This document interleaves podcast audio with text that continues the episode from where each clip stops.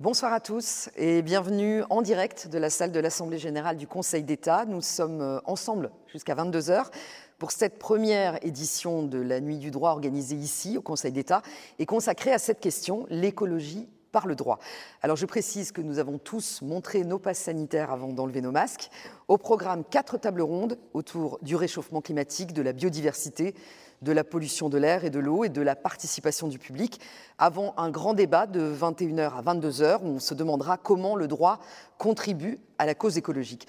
Alors la soirée sera rythmée par les interventions vidéo d'enfants, de lycéens, de la militante écologiste Camille Etienne et par la lecture par Éric Orsena d'une tribune de Jean-Marie Gustave Leclésio. Alors ce choix de l'environnement, ça peut sembler une évidence à un mois de la COP26 prévue à Glasgow alors que le dernier rapport des experts du GIEC évalue à plus 2,7 degrés le réchauffement climatique d'ici la fin du siècle, alors que le Congrès mondial de la nature alerte sur le déclin de la biodiversité, un million d'espèces animales et végétales sont en péril, dont près de 2500 en France, sans oublier un été marqué par des épisodes de chaleur intense en Grèce, au Canada, ou des inondations meurtrières en Allemagne ou en Belgique. Alors j'accueille les organisateurs de cette soirée. Bonsoir Bruno Lasserre. Bonsoir. Vous êtes le vice-président du Conseil d'État. Vous organisez cette soirée en partenariat avec François Molinier. Bonsoir. Bonsoir. Vous êtes le président de l'Ordre des avocats au Conseil. Alors, c'est la cinquième édition de cette Nuit du droit, mais c'est une première euh, au Conseil d'État. Bruno Lasserre, cette Nuit du droit, c'est vraiment euh, l'objectif de, faire découvrir le droit au plus grand public.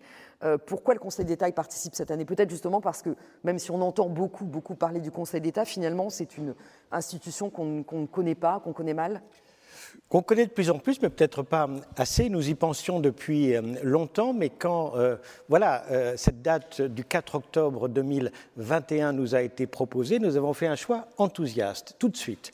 Pourquoi? Parce que cette maison je ne sais pas si elle aime la nuit, en tout cas, elle aime le droit. Et on ne peut pas y être heureux si on n'aime pas le droit.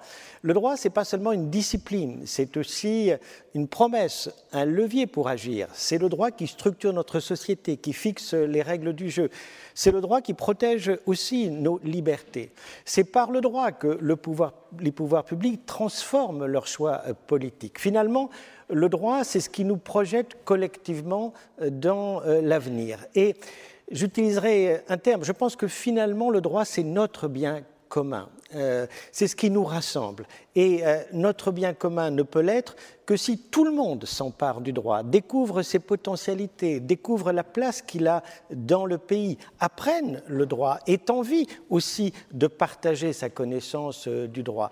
Et donc c'est ça que nous allons faire ce soir avec tous les intervenants de la longue chaîne du droit avocats, universitaires, associations, entreprises, militants, parlementaires, autres pouvoirs euh, publics, le droit, ça n'est pas la seule chose des juges, des universitaires, des avocats, c'est l'affaire de tous, et notamment, je terminerai par là, des jeunes. L'un des objectifs de cette nuit du droit, c'est de parler aux jeunes et de faire parler les jeunes du droit. Parce que finalement, le droit, c'est aussi l'apprentissage de la citoyenneté et nous voulons aussi en priorité parler aux jeunes. C'est pour ça, j'imagine, que vous avez choisi le thème de l'environnement. On sait que les jeunes y sont extrêmement sensibles.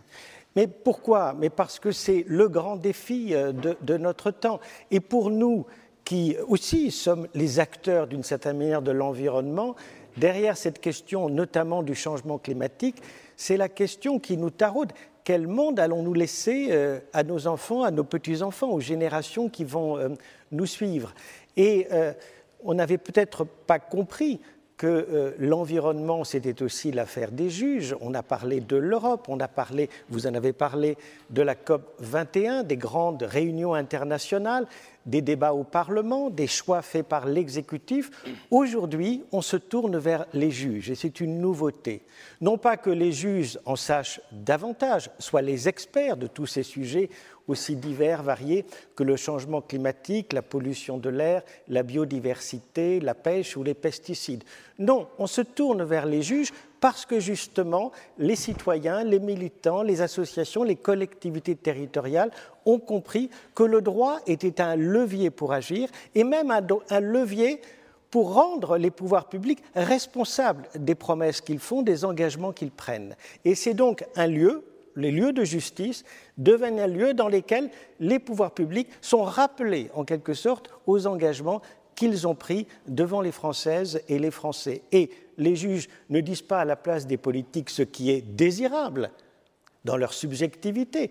Les juges rappellent simplement au pouvoir public que s'ils se sont engagés pour des objectifs, ces objectifs doivent être tenus tout simplement parce qu'il y a urgence à agir. Merci pour cette parfaite introduction pour nos débats euh, euh, de ce soir. François Molinier, parmi ces acteurs qui se saisissent du droit euh, justement pour, pour faire avancer la cause environnementale. Évidemment, les avocats sont essentiels. Je l'ai dit, vous êtes président de l'Ordre des avocats au Conseil, c'est-à-dire qui interviennent devant le Conseil d'État, mais aussi la Cour de cassation.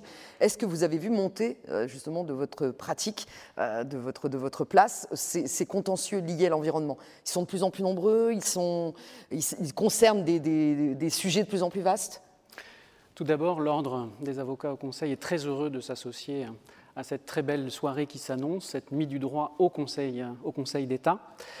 Alors oui, c'est un contentieux euh, émergent. D'abord, en tant qu'avocat, je crois que la première chose que j'ai envie de vous dire ce soir, c'est que nous sommes un peu passionnés d'effectivité du droit. Le droit, ce sont des règles, mais il faut qu'elles soient concrètes, qu'elles soient applicables, qu'elles soient appliquées par l'administration. Et l'avocat est là précisément pour saisir le juge lorsqu'il constate qu'une règle qu'elle soit française ou européenne, en matière d'environnement, par exemple, n'est pas respectée. Alors, je ne sais pas si c'est un contentieux très abondant, je ne le crois pas, les statistiques ne montrent pas une explosion du contentieux lié à l'environnement. C'est un contentieux, il faut peut-être aussi le préciser, qui n'est pas nouveau pour le juge administratif. Depuis très longtemps, le juge administratif se préoccupe de l'environnement, mais compte tenu des engagements qui sont pris, évidemment, la question est aujourd'hui renouvelée. Et donc, pour répondre à votre question, je crois que ce n'est pas beaucoup d'affaires, mais ce sont des affaires très importantes, des affaires dont on à connaître toutes les juridictions administratives, du tribunal administratif, en passant par les cours administratifs d'appel et le Conseil d'État.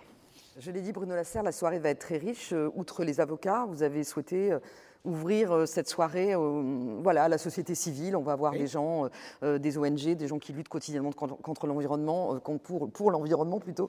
On va avoir également des représentants du secteur de l'énergie, de l'agriculture. Voilà, c'est un débat qui ne se fait pas entre juristes. Absolument, nous sommes très heureux du partenariat avec l'ordre des avocats au Conseil d'État et à la Cour de cassation, parce que les avocats, c'est finalement le relais entre la société et la justice. Et la justice, le droit, ce sont des œuvres collectives, comme je dis, dans une longue chaîne qui associe plusieurs maillons et dont le juge est le maillon euh, final. Mais nous voulons une soirée qui soit ludique, qui soit vivante, qui soit entrecoupée, euh, je dirais, de témoignages. De, vous allez le voir, on va essayer de parler du droit, mais de manière, je l'espère, pas trop austère, en passant une bonne soirée euh, tous ensemble. Et je suis particulièrement heureux que les portes du Conseil d'État et que les portes de cette Assemblée générale, qui est le cœur vibrant de mon institution, soient ouvertes à tous pour une œuvre qui va être, je le dirais, à l'image de la juridiction administrative, à la fois ouverte et collaborative. Alors, je le rappelais euh, en introduction, la réalité du changement climatique fait l'objet d'un consensus scientifique de moins en moins remis en cause à mesure que ses effets visibles se font ressentir. Je le, disais, le dernier rapport des experts du GIEC est extrêmement alarmant puisqu'au rythme où vont les choses, la planète se sera réchauffée de plus de degrés 7 d'ici la fin du siècle. Alors on va y revenir, mais dans le cadre de l'accord de Paris en 2015, 185 pays ou entités, dont la France et l'Union européenne, se sont engagés à tout faire pour contenir ce réchauffement à plus 1 degré 5. Alors à l'heure où le militantisme classique semble impuissant à infléchir le politique pour que des décisions rapides soient prises, un nouvel outil est apparu entre les mains des militants, le droit, un véritable activisme judiciaire face à l'urgence climatique. Alors pour en parler, j'accueille Jean-Christophe Duchamp-Doris, pardon, bonsoir. bonsoir. Vous êtes le président du tribunal administratif de Paris. Laurence Tubiana, bonsoir. Vous êtes euh, économiste, diplomate, directrice de la Fondation européenne pour le climat et vous avez fondé l'Institut du développement durable et des relations internationales. Et Guillaume Anotin, bonsoir. Avocat au Conseil. Vous êtes l'avocat du collectif d'association L'Affaire du siècle, qui a, on en a déjà parlé, qui a attaqué l'État pour une action climatique. Alors, pour commencer peut-être, pour savoir de quoi on parle, euh, est-ce qu'on pourrait savoir peut-être quelles sont les, perspectives en termes de réchauffement climatique? J'ai parlé du prévision du GIEC, de ces fameux 2 degrés 7 à la fin du siècle. Est-ce que c'est inéluctable, Laurence Tubiana, ou est-ce qu'il y a encore des scénarios alternatifs? euh, il y a évidemment la possibilité d'action. D'ailleurs, le rapport du GIEC, enfin publié cet été, euh, montre qu'il y a encore une fenêtre de tir, notamment dans la prochaine décennie, pour euh, rester en dessous de ces 2 degrés et éventuellement pouvoir limiter la hausse des températures à 1,5 degré. La, la trajectoire actuelle, comme vous l'avez dit, elle est catastrophique. Euh, et, parfois, on ne comprend pas très bien pourquoi 2,7 degrés c'est catastrophique, mais ça l'est. C'est ce que ce rapport euh, montre euh, de façon très pratique, en même temps avec le constat que le changement climatique, il est déjà avec nous, comme vous l'avez rappelé en début de cette séance.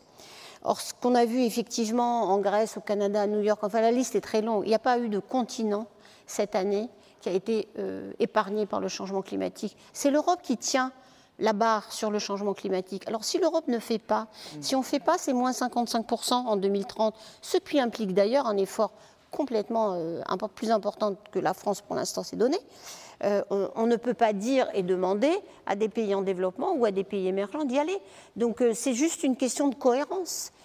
le climat, le problème, c'est que si on le prend comme un, un jeu à somme nulle, on n'y arrivera jamais. Si on comprend que c'est dans l'intérêt de chacun de lutter au maximum et de faire cette transition économique, sociale, technologique, ben, c'est la seule manière d'y répondre.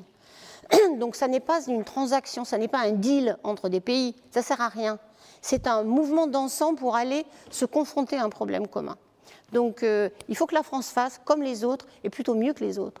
Alors on va arriver à notre justement le thème de, de cette nuit du droit, c'est comment le droit peut ou pas euh, contraindre, nous aider dans cet accompagnement.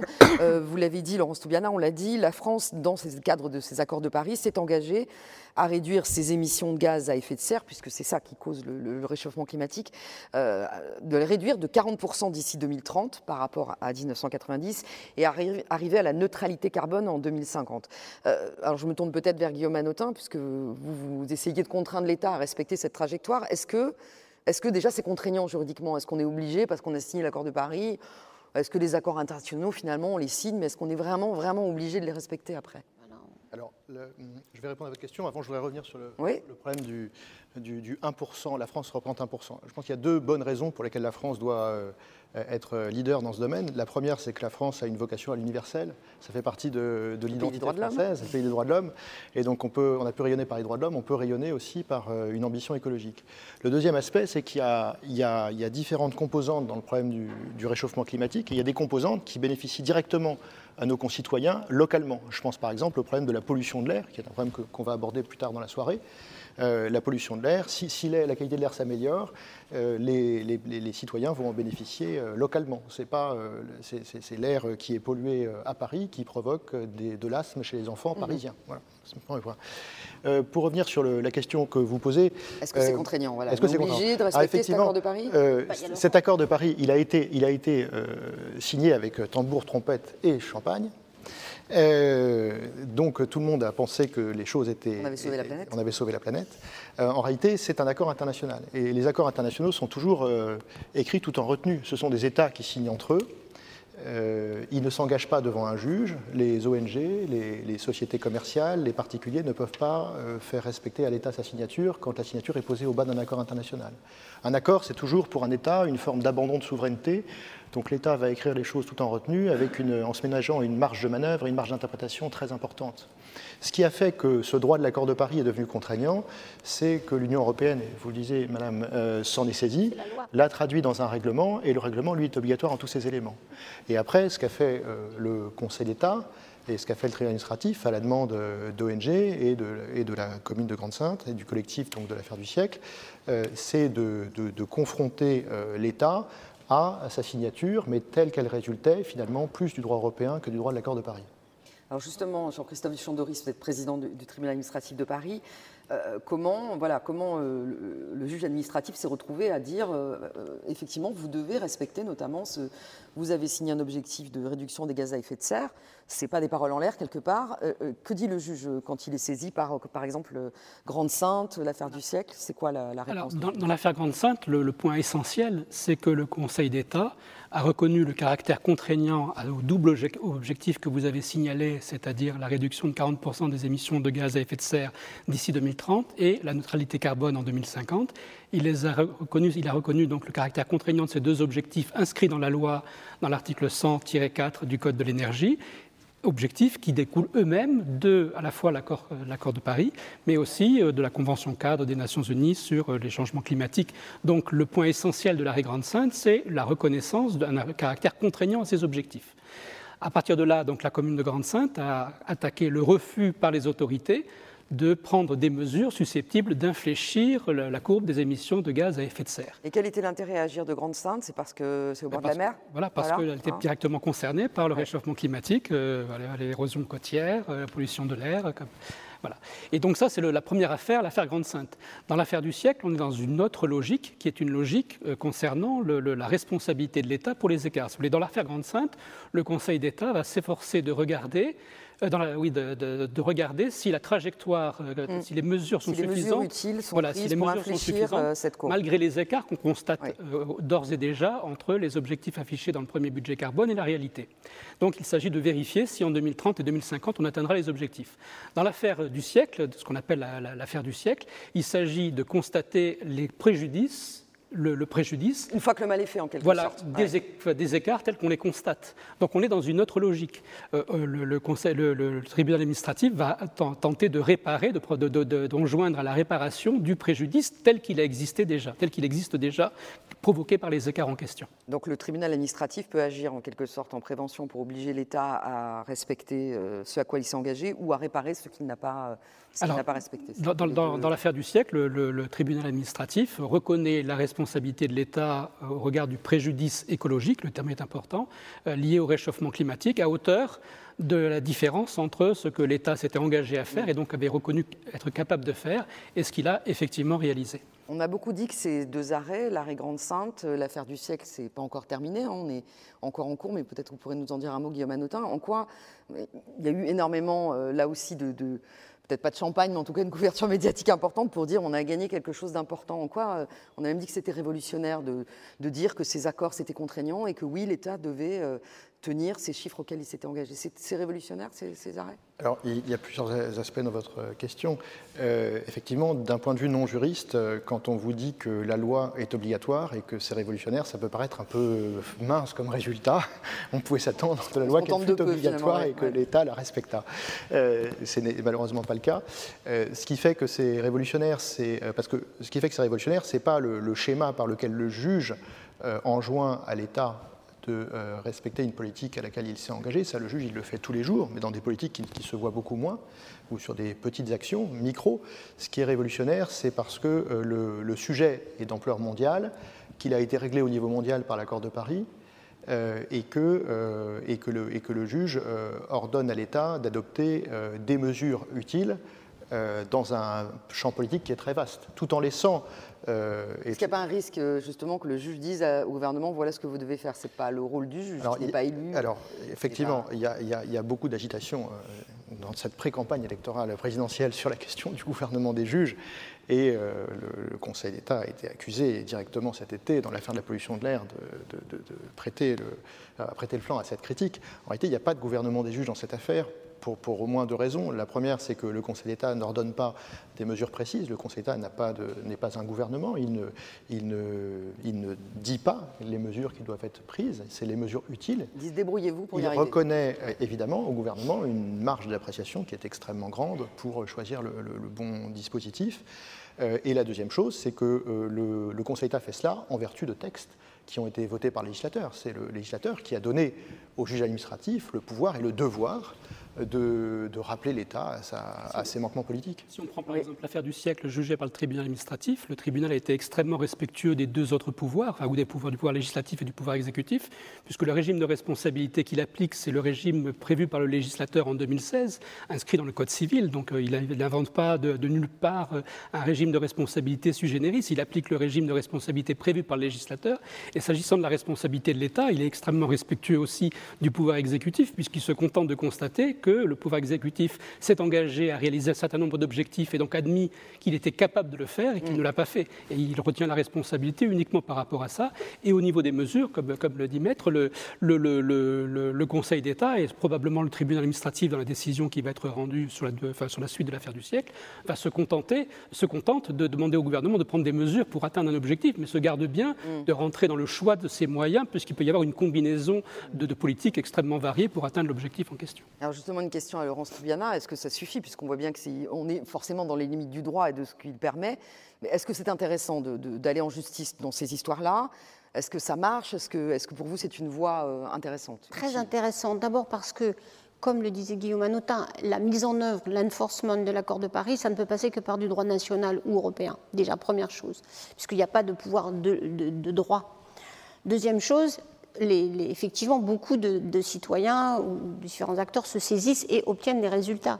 Pensez évidemment à la décision de la Cour euh, de Karlsruhe qui a été, euh, qui, a, eu. Euh, alors la Cour de Karlsruhe n'a pas dit au gouvernement vous devriez faire ceci ou cela. Elle a dit vous êtes complètement en décalage avec les engagements que vous avez pris dans l'accord de Paris. Complètement. L'accord de Karlsruhe, c'est vous gouvernement vous êtes engagé, vous avez signé l'accord de Paris.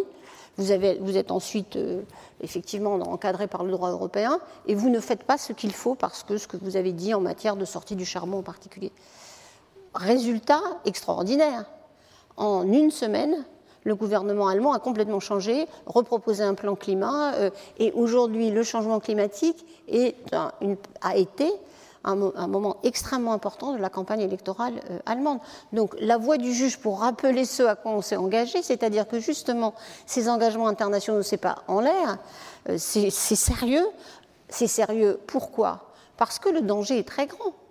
Euh, ce n'est pas juste une fantaisie du multilatéralisme, c'est la perception d'un risque. Alors, en plus, il n'y a pas que euh, l'Allemagne, il y a eu deux jugements très différents d'ailleurs aux Pays-Bas, l'un contre le gouvernement, ce qu'on appelait l'affaire Urgenda, qui est mhm. une des premières hein, contre un gouvernement. on a dit beaucoup que c'était cette affaire qui avait inspiré euh, sans doute et, du coup, y a, on voit qu'il y a une jurisprudence. Euh, euh L'affaire Urgenda, pardon, deux mots pour que les gens qui savent pas. C'était la, même, la même chose que Karlsruhe. Euh, c'est respecter le, le, le, respecter les accords de, Paris, voilà, Au, nom des droits, hein, des droits humains. Hein, c'était ça l'argument.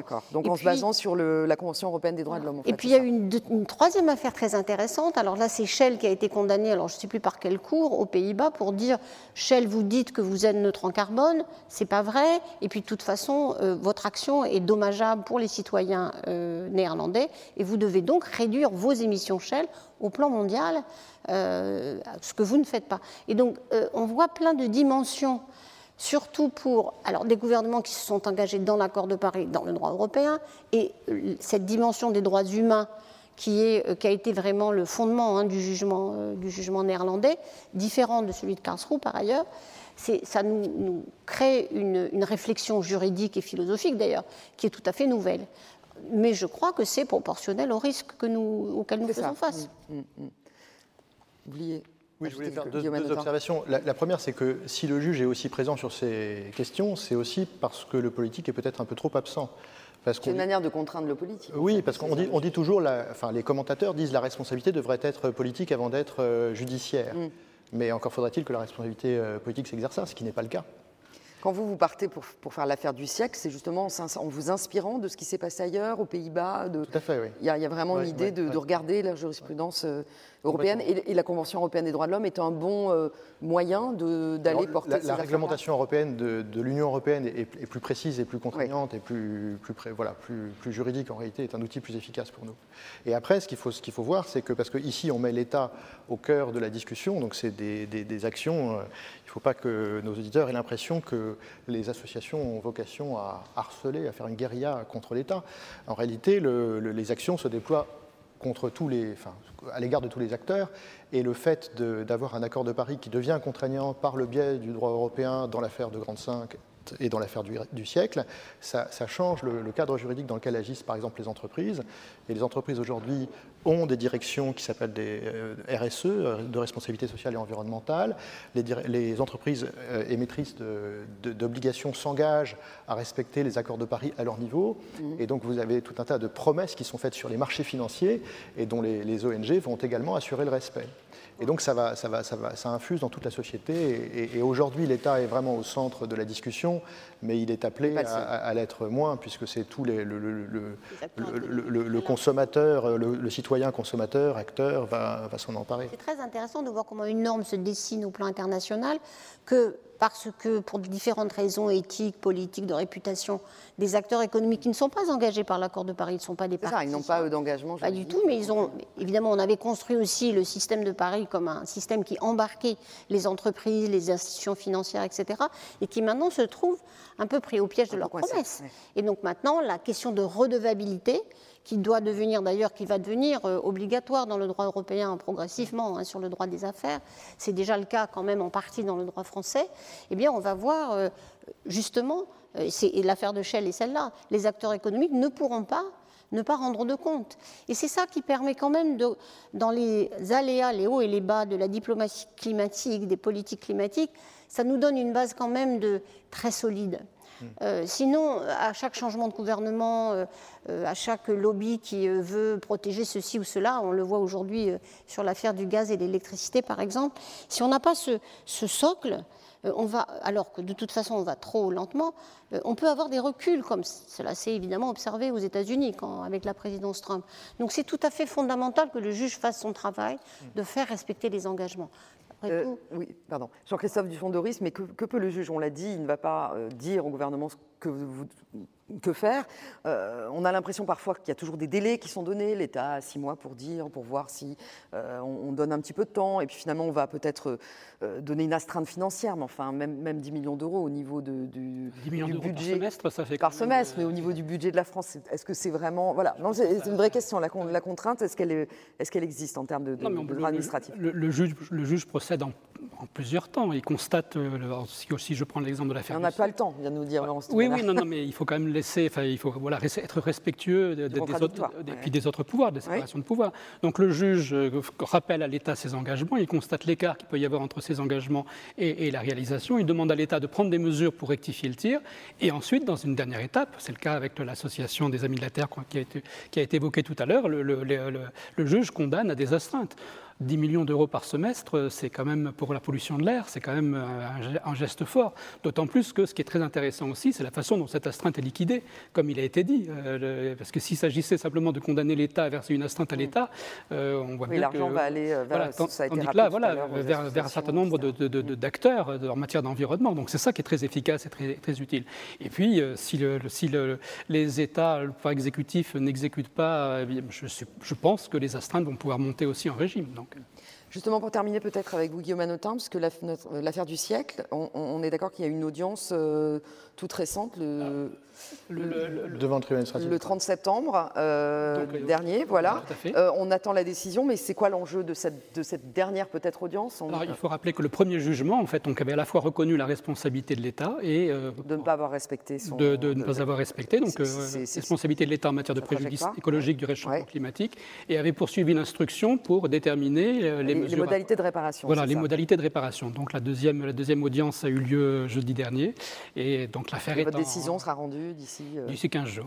Et, qu'est-ce que ça peut être comme type Justement, on parle d'injonction, ça peut être quoi? Alors, ce qui, est, ce qui, est, intéressant, si vous voulez, dans le raisonnement, la, distinction entre l'affaire euh, Grande Sainte et. je ne vais pas bien sûr vous révéler le, le, jugement qui n'est pas encore mais, ce qu'il faut comprendre, c'est la, différence de temporalité. C'est-à-dire que nous, donc, on constate euh, un certain nombre de. Enfin, un préjudice qui naît de ce qu'il y a eu des écarts passés sur les, différentes années qui se sont écoulées. Et donc, ce qu'il faut bien comprendre aussi, c'est que ce préjudice va, va avoir un effet dans le temps extrêmement long. Et donc il faut qu'il soit rattrapé, euh, réparé, euh, j'allais dire compensé le plus rapidement possible. Donc peut-être que la temporalité avec le Conseil d'État est un peu différente, qui lui se place à 2030 et à 2050. Mhm. Le juge administratif dans cette logique-là doit euh, tenir compte de, de, la nécessité d'agir vite. Ce qu'on peut retenir de toutes ces actions climatiques qui pour l'instant se concentrent sur l'État, c'est que c'est un processus de légitimation de la cause climatique et qui a une influence sur tous nos concitoyens. Et aujourd'hui, vous avez des grandes entreprises qui sont émettrices de gaz à effet de serre, des grands pétroliers français par exemple, euh, qui euh, ont des problèmes de recrutement parce que les jeunes ne veulent pas travailler dans ce type d'entreprise-là. Mm. De la même manière qu'il y a quelques années, euh, les fabricants de cigarettes ont vu les jeunes refuser de travailler pour eux. et donc c'est une, ce processus de légitimation par le Conseil d'État, qui est quand même une, institution extrêmement respectée, qui n'est pas non plus une institution révolutionnaire, euh, qui fait partie des, blocs de granit napoléoniens, euh, cette, légitimation a en fait un impact, à mon avis, extraordinairement fort. Merci à tous les trois. On est obligé de s'arrêter. Ça, on a déjà terminé pour notre temps. Merci. Voilà, si vous nous rejoignez pour cette nuit du droit, on va donc attaquer notre deuxième table ronde consacrée à la biodiversité. Alors j'ai retenu deux informations, deux images dans l'actualité récente. Début septembre à Marseille, l'Union internationale pour la conservation de la nature dévoilait au cours de son congrès mondial sa traditionnelle liste rouge des espèces animales et végétales en voie de disparition. Et j'ai retenu que le dragon de Komodo pourrait disparaître de la surface de la planète, son territoire menacé par la montée des eaux. Et ce n'est qu'une parmi peut-être euh, un million d'espèces animales et végétales menacées de disparition. Certains spécialistes parlent de sixième extinction de masse. Et sept jours plus tard, plusieurs dizaines de milliers de chasseurs défilaient en France.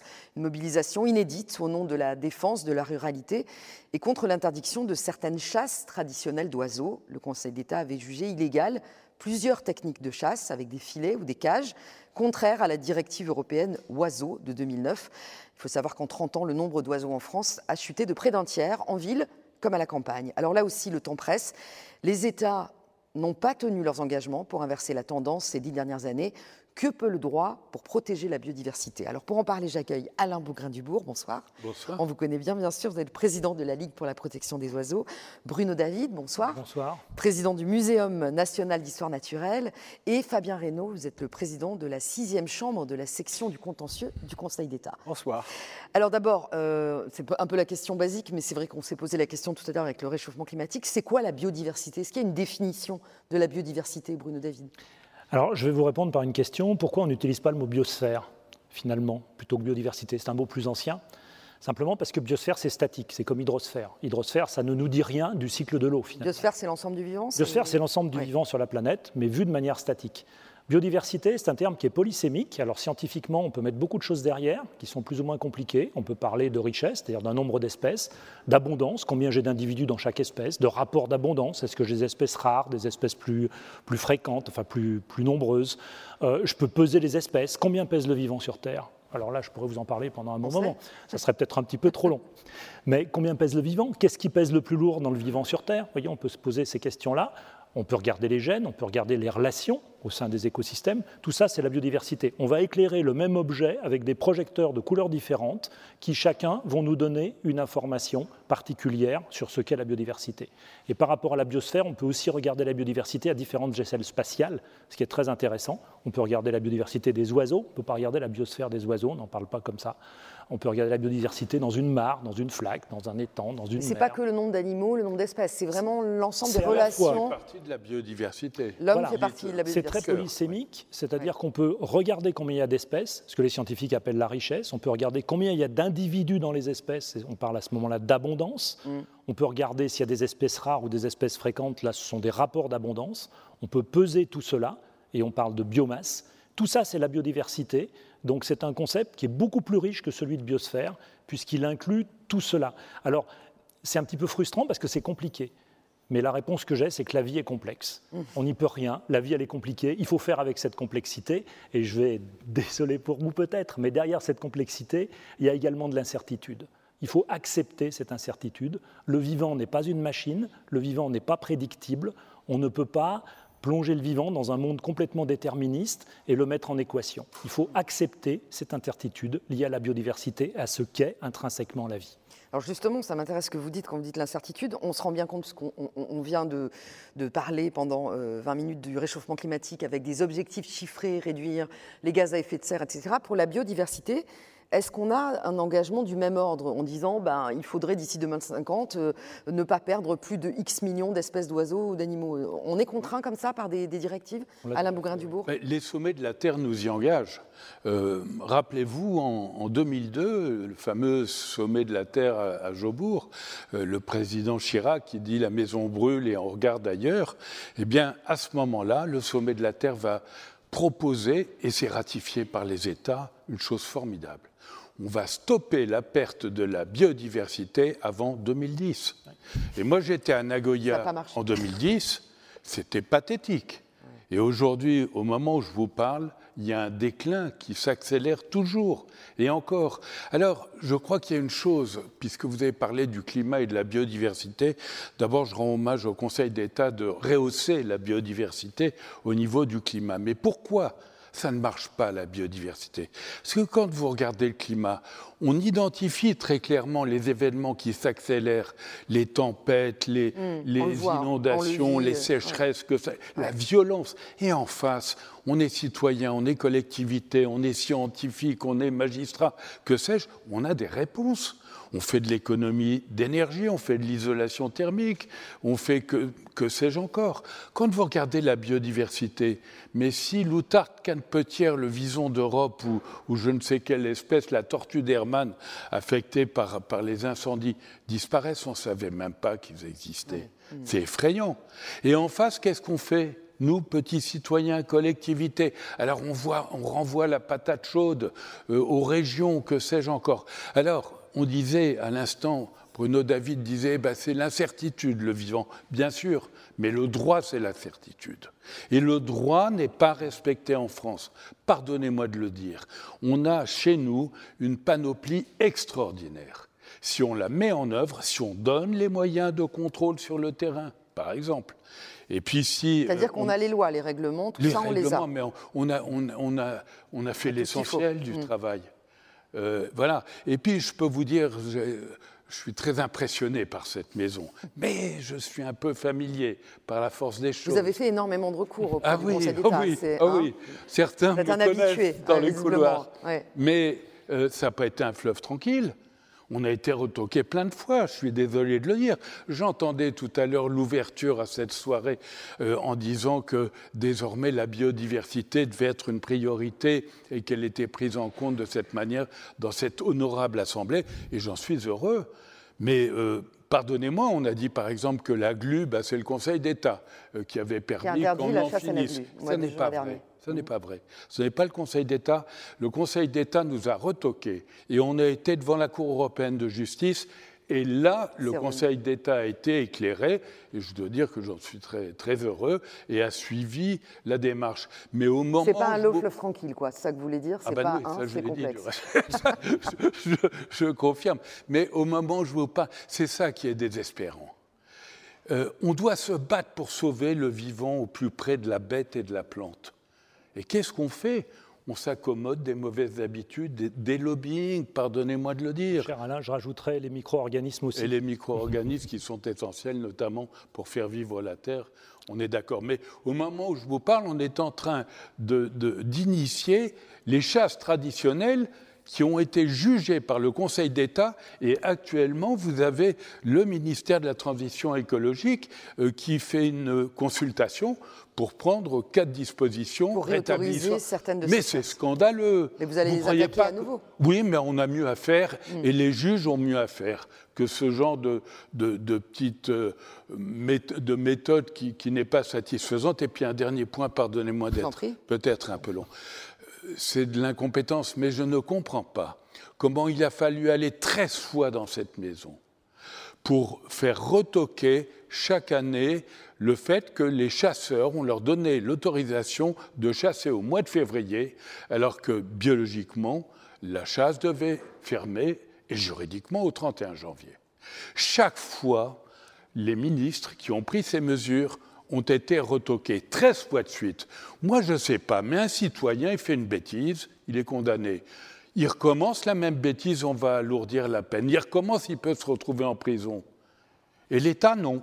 13 fois de suite pour la même cause. On a des, jugements devant les tribunaux administratifs dans les Pyrénées, euh, le grand tétra, qui est, alors que c'est un animal qui est à l'agonie qui a un plan national d'action, c'est-à-dire qu'on met en œuvre des moyens financiers et techniques pour le sauver, ben on continue de le chasser dans les Pyrénées. 40 fois de suite, l'autorisation de chasse a été cassée par le tribunal administratif et on recommence. Je ne comprends pas pourquoi à un moment, euh, il n'y a pas une peine alourdie. Alors, on va poser la question au juge administratif, Fabien Reynaud. Euh, au-delà de, la question d'Alain Maugrain-Dubourg, que peut le, juge? Effectivement, il, peut, il peut statuer ce sur quoi il est saisi. C'est déjà une première ce que, chose. Ce que je voulais d'abord euh, dire pour commencer, c'est que le juge, premièrement, il ne dit pas ce qui est bon ou, mal, ce qui est bien ou mal, il dit ce qui est légal ou pas légal, premièrement. Euh, deuxièmement, le juge, il ne choisit pas les affaires.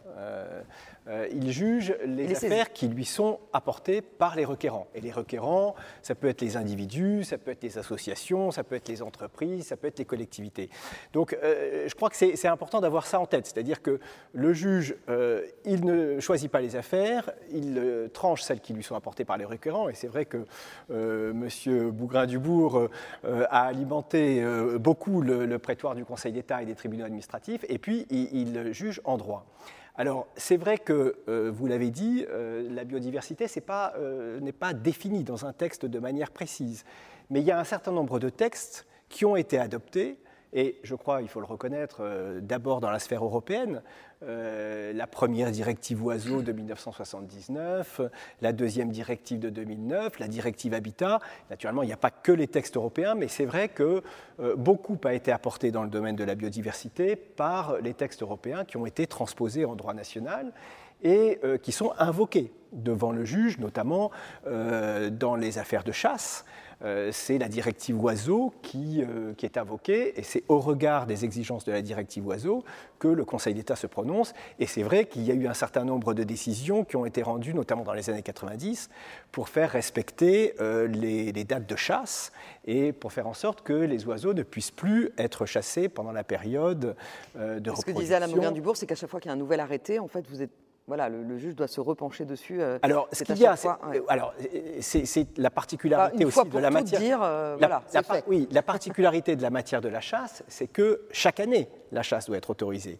Donc, euh, c'est saison par saison. C'est toujours un décret. Donc, alors, c'est des arrêtés qui sont pris chaque année par le ministre, et c'est vrai que le euh, lorsque les autorités euh, ministérielles ont, voulu dépasser les limites euh, des, dates autorisées, ben, il y a un certain nombre de requérants qui ont saisi le, juge. Qui ont gagné à chaque fois. Et, qui ont, et qui ont gagné. Et qui ont gagné, y compris en référé, ce qui a permis d'avoir des décisions très rapides et de faire en sorte que les, les, dépassements puissent en pratique ne pas avoir lieu.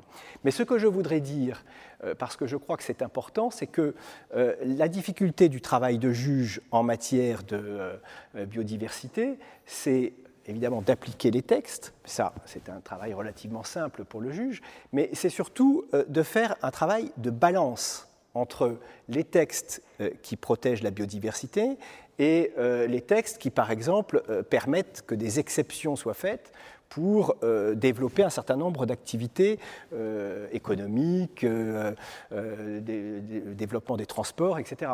Je, prends quelques exemples très rapidement, parce que la directive Habitat, par exemple, interdit de perturber de quelque manière que ce soit les espèces protégées. Mais la directive Habitat elle-même prévoit une exception, qui est qu'on a le droit de porter atteinte aux espèces protégées euh, nous dit la directive transposée en droit français, lorsque euh, une raison euh, impérative d'intérêt public majeur permet qu'il soit porté atteinte à cette protection de la, biodiversité. Et là, toute la difficulté pour le juge... Ça peut être quoi, par exemple? Voilà, et c'est ça. Toute la difficulté pour le juge, ça va être de parvenir à, faire une bonne balance, un bon équilibre. Alors, on, a régulièrement des affaires qui nous sont amenées à propos, par exemple, de la construction d'une route euh, où on vient nous dire ah oui, mais la, construction de la route est justifiée par des raisons de sécurité routière. Euh, et là, on doit apprécier si les raisons qui sont mises en avant sont suffisamment solides, étayées, et notamment étayées de manière concrète. Car ce, que je voudrais souligner, c'est que le juge, euh, contrairement à ce qu'on croit, pas, il ne se prononce pas de manière éthérée au regard d'un droit qui serait dans l'empiré. Il, il, regarde au regard d'affaires concrètes. Euh, donc d'éléments concrets qui lui sont apportés par les requérants qui, attaquent, euh, par l'administration généralement qui est en position de défendre la décision qu'elle a prise, et puis aussi euh, par les experts. Et on a eu, on y reviendra peut-être, un certain nombre de contentieux en matière, pour ce qui concerne certains animaux protégés, le loup, l'ours, qui sont euh, dans la protection, euh, posent des problèmes, notamment euh, pour les éleveurs. Et, donc l'administration doit trouver l'équilibre entre la protection et la nécessité d'éviter que les troupeaux soient attaqués. Et là, quand le juge est saisi, quand on vient lui dire ah ben, 12% de prélèvement annuel sur une population de loups, c'est trop, le juge, comment peut-il se prononcer? Il le, fait grâce euh, généralement à l'expertise qui est l'expertise du muséum et euh, qui peut regarder euh, de manière très approfondie, très précise, quel est l'état de la population de loups en France, quel est le niveau de sa stabilité, de sa solidité, j'allais dire, et au regard de cela, quel est le niveau possible de prélèvement admissible. Donc vous voyez, c'est ces éléments très concrets que le juge va devoir trancher en essayant de rechercher le bon équilibre.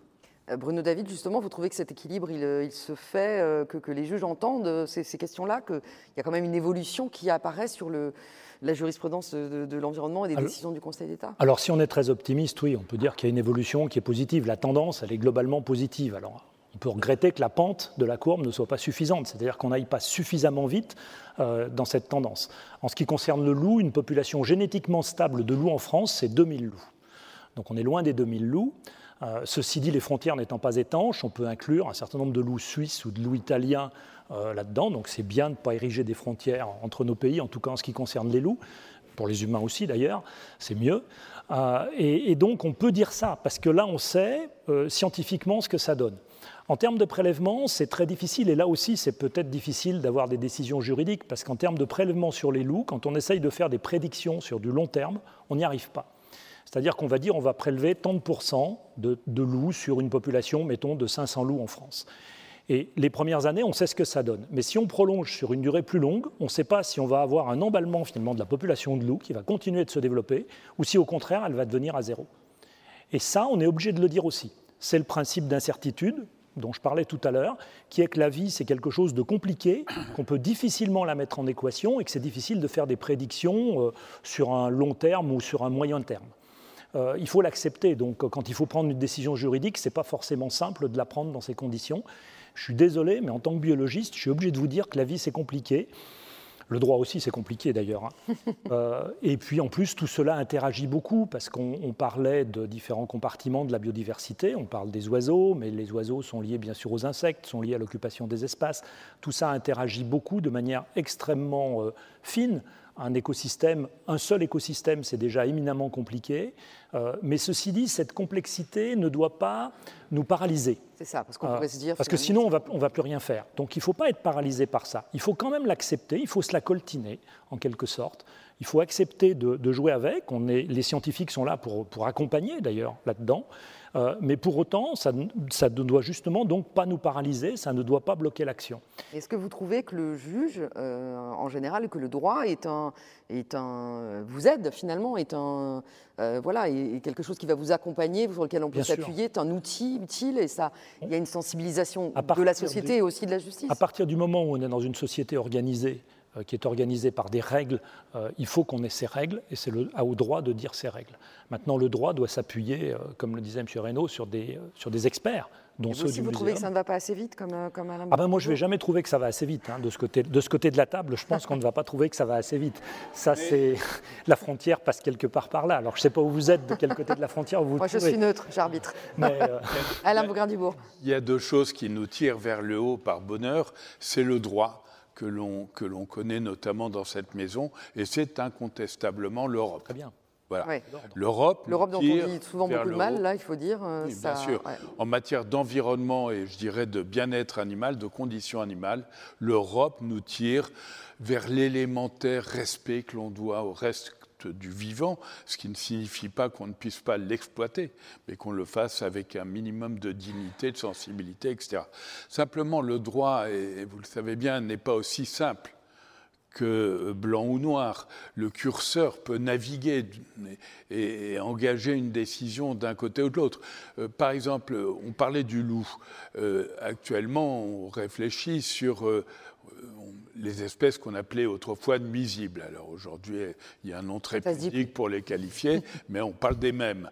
Bon, en théorie, pour quantifier ces espèces et surtout, alors les choisir déjà et considérer combien d'individus on va désinguer pour le bien de la communauté, voilà, euh, ben, on doit d'abord prouver que les espèces en question posent problème. On ne le fait pas. On ne le fait pas. Vous avez par exemple le renard. On tire 400 000 renards au fusil et 200 000 qui sont piégés. Eh bien, vous avez des départements, avec, on travaille en ce moment avec la Confédération paysan, paysanne qui ne sont pas que des, gens très faciles. Hein. Eh bien, ils ont compris qu'il était ridicule de désigner une espèce nuisible sur l'ensemble d'un département quand vous avez juste dans le nord un élevage de poules à ciel ouvert, on va dire, alors que dans le sud, il n'y a rien du tout, et qu'au contraire, le renard est un allié, un auxiliaire de l'agriculteur, puisqu'il va manger une multitude de rongeurs, etc. Eh bien, cette finesse dont on parle, alors évidemment, elle est difficile à appréhender, la biodiversité, mais si on n'a pas en nous euh, un, senti un, sentiment de devoir de finesse à l'égard de nos rapports avec cette biodiversité, si, si on ne se comporte pas comme des rouleaux compresseurs, mais qu'on est attentif grâce aux connaissances, eh bien, on peut gérer plus, plus, de façon plus heureuse euh, ce vivant dont nous dépendons quand même. Bruno David, vous vouliez dire Oui, moi je voulais chose. élargir un petit peu le propos euh, de, de, mon ami Alain, Alain Bougrain-Dubourg. Euh, on a eu fait une étude au muséum qui a montré qu'on avait d'autant plus d'empathie avec un être vivant qu'il était proche de nous dans, dans l'arbre de l'évolution. Donc on a plus d'empathie pour des primates, pour des mammifères, etc. Que d'un coléoptère, par exemple. Voilà. On a, on a d'autant plus d'empathie que, que c'est pour ça. Alors. bah oui. mais... Quoique. Euh, mais... Après, et donc ils ne sont pas protégés de mais la ça veut dire qu'on a de, de, de l'empathie et qu'on se, qu'on se démarque un petit peu aussi d'une vision, euh, j'oserais pas dire utilitaire parce que j'aime pas bien ce mot, mais enfin de, de, rôle dans les écosystèmes aussi. Donc il faut aussi savoir dépasser ce sentiment d'empathie pour, pour, d'empathie pour être aussi dans, un peu dans la rationalité euh, scientifique, on en a, on en a besoin. Pour, pour, dépasser cela. Il y a une exception quand même, on aime bien les arbres, alors que phylogénétiquement, enfin, donc dans l'évolution, ouais. nous sommes très très loin des arbres, mais on aime bien les arbres parce qu'ils sont assez gros. Et en ce moment, on n'aime pas bien les virus, mais je ne sais pas pourquoi. Un dernier mot avec Fabien Reynaud, parce qu'ensuite il faudra malheureusement terminer cette deuxième table ronde. Oui, non, je, je voulais dire que l'avantage de ce point de vue-là du juge, c'est qu'il est, euh, censé ne pas avoir d'empathie particulière. Il n'a pas de préférence. Et euh, je crois que ce qui est important, c'est que euh, dans les textes que nous avons à appliquer, notamment sur les espèces protégées, bah, euh, sont aussi bien protégés euh, les animaux proches de nous que euh, des insectes, que la flore, enfin la liste qui est prévue par la directive qui est reprise dans, en, en, droit français et sur la base de laquelle nous jugeons s'il y a une raison impérative d'intérêt public majeur qui justifie qu'il soit porté atteinte, c'est une liste qui comporte des espèces sympathiques et des espèces qui le sont beaucoup moins. Et donc, certaines donc, que vous donc, ne connaissez pas. Donc, et, et, exactement. Et, et donc, je, je, je, crois que ça, c'est un élément qui est, qui est, très important parce que je crois que toute la difficulté de ces questions de biodiversité, et là, c'est assez différent, vous le disiez en introduction, de, des questions de euh, changement climatique, oui. etc., c'est qu'on est à la fois dans une problématique, évidemment, qui est macro, comme on dirait en économie, parce que ça concerne la planète entière, mais qui est en même temps très micro. Euh, qui est euh, en permanence confronté à des projets très concrets et dont chaque porteur de projet, évidemment, considère que son projet est essentiel et euh, dans une certaine mesure, ça se comprend, il a raison.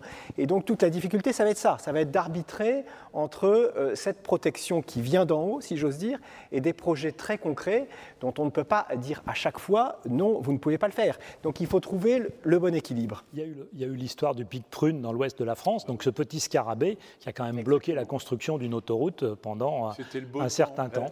Euh, et l'autoroute a fait un détour parce que c'est une espèce protégée. Et donc, euh, Le juge Et- là, pour et le pourtant, coup, il n'y avait pas beaucoup d'empathie parce qu'il n'est pas très Il est beau. moche, voilà, euh, il ça. est- Il, est, il est assez moche, hein, il faut reconnaître. Bon, merci, c'était passionnant. On pourrait encore parler pendant, pendant des heures, mais euh, il faut qu'on enchaîne. Merci à tous les trois.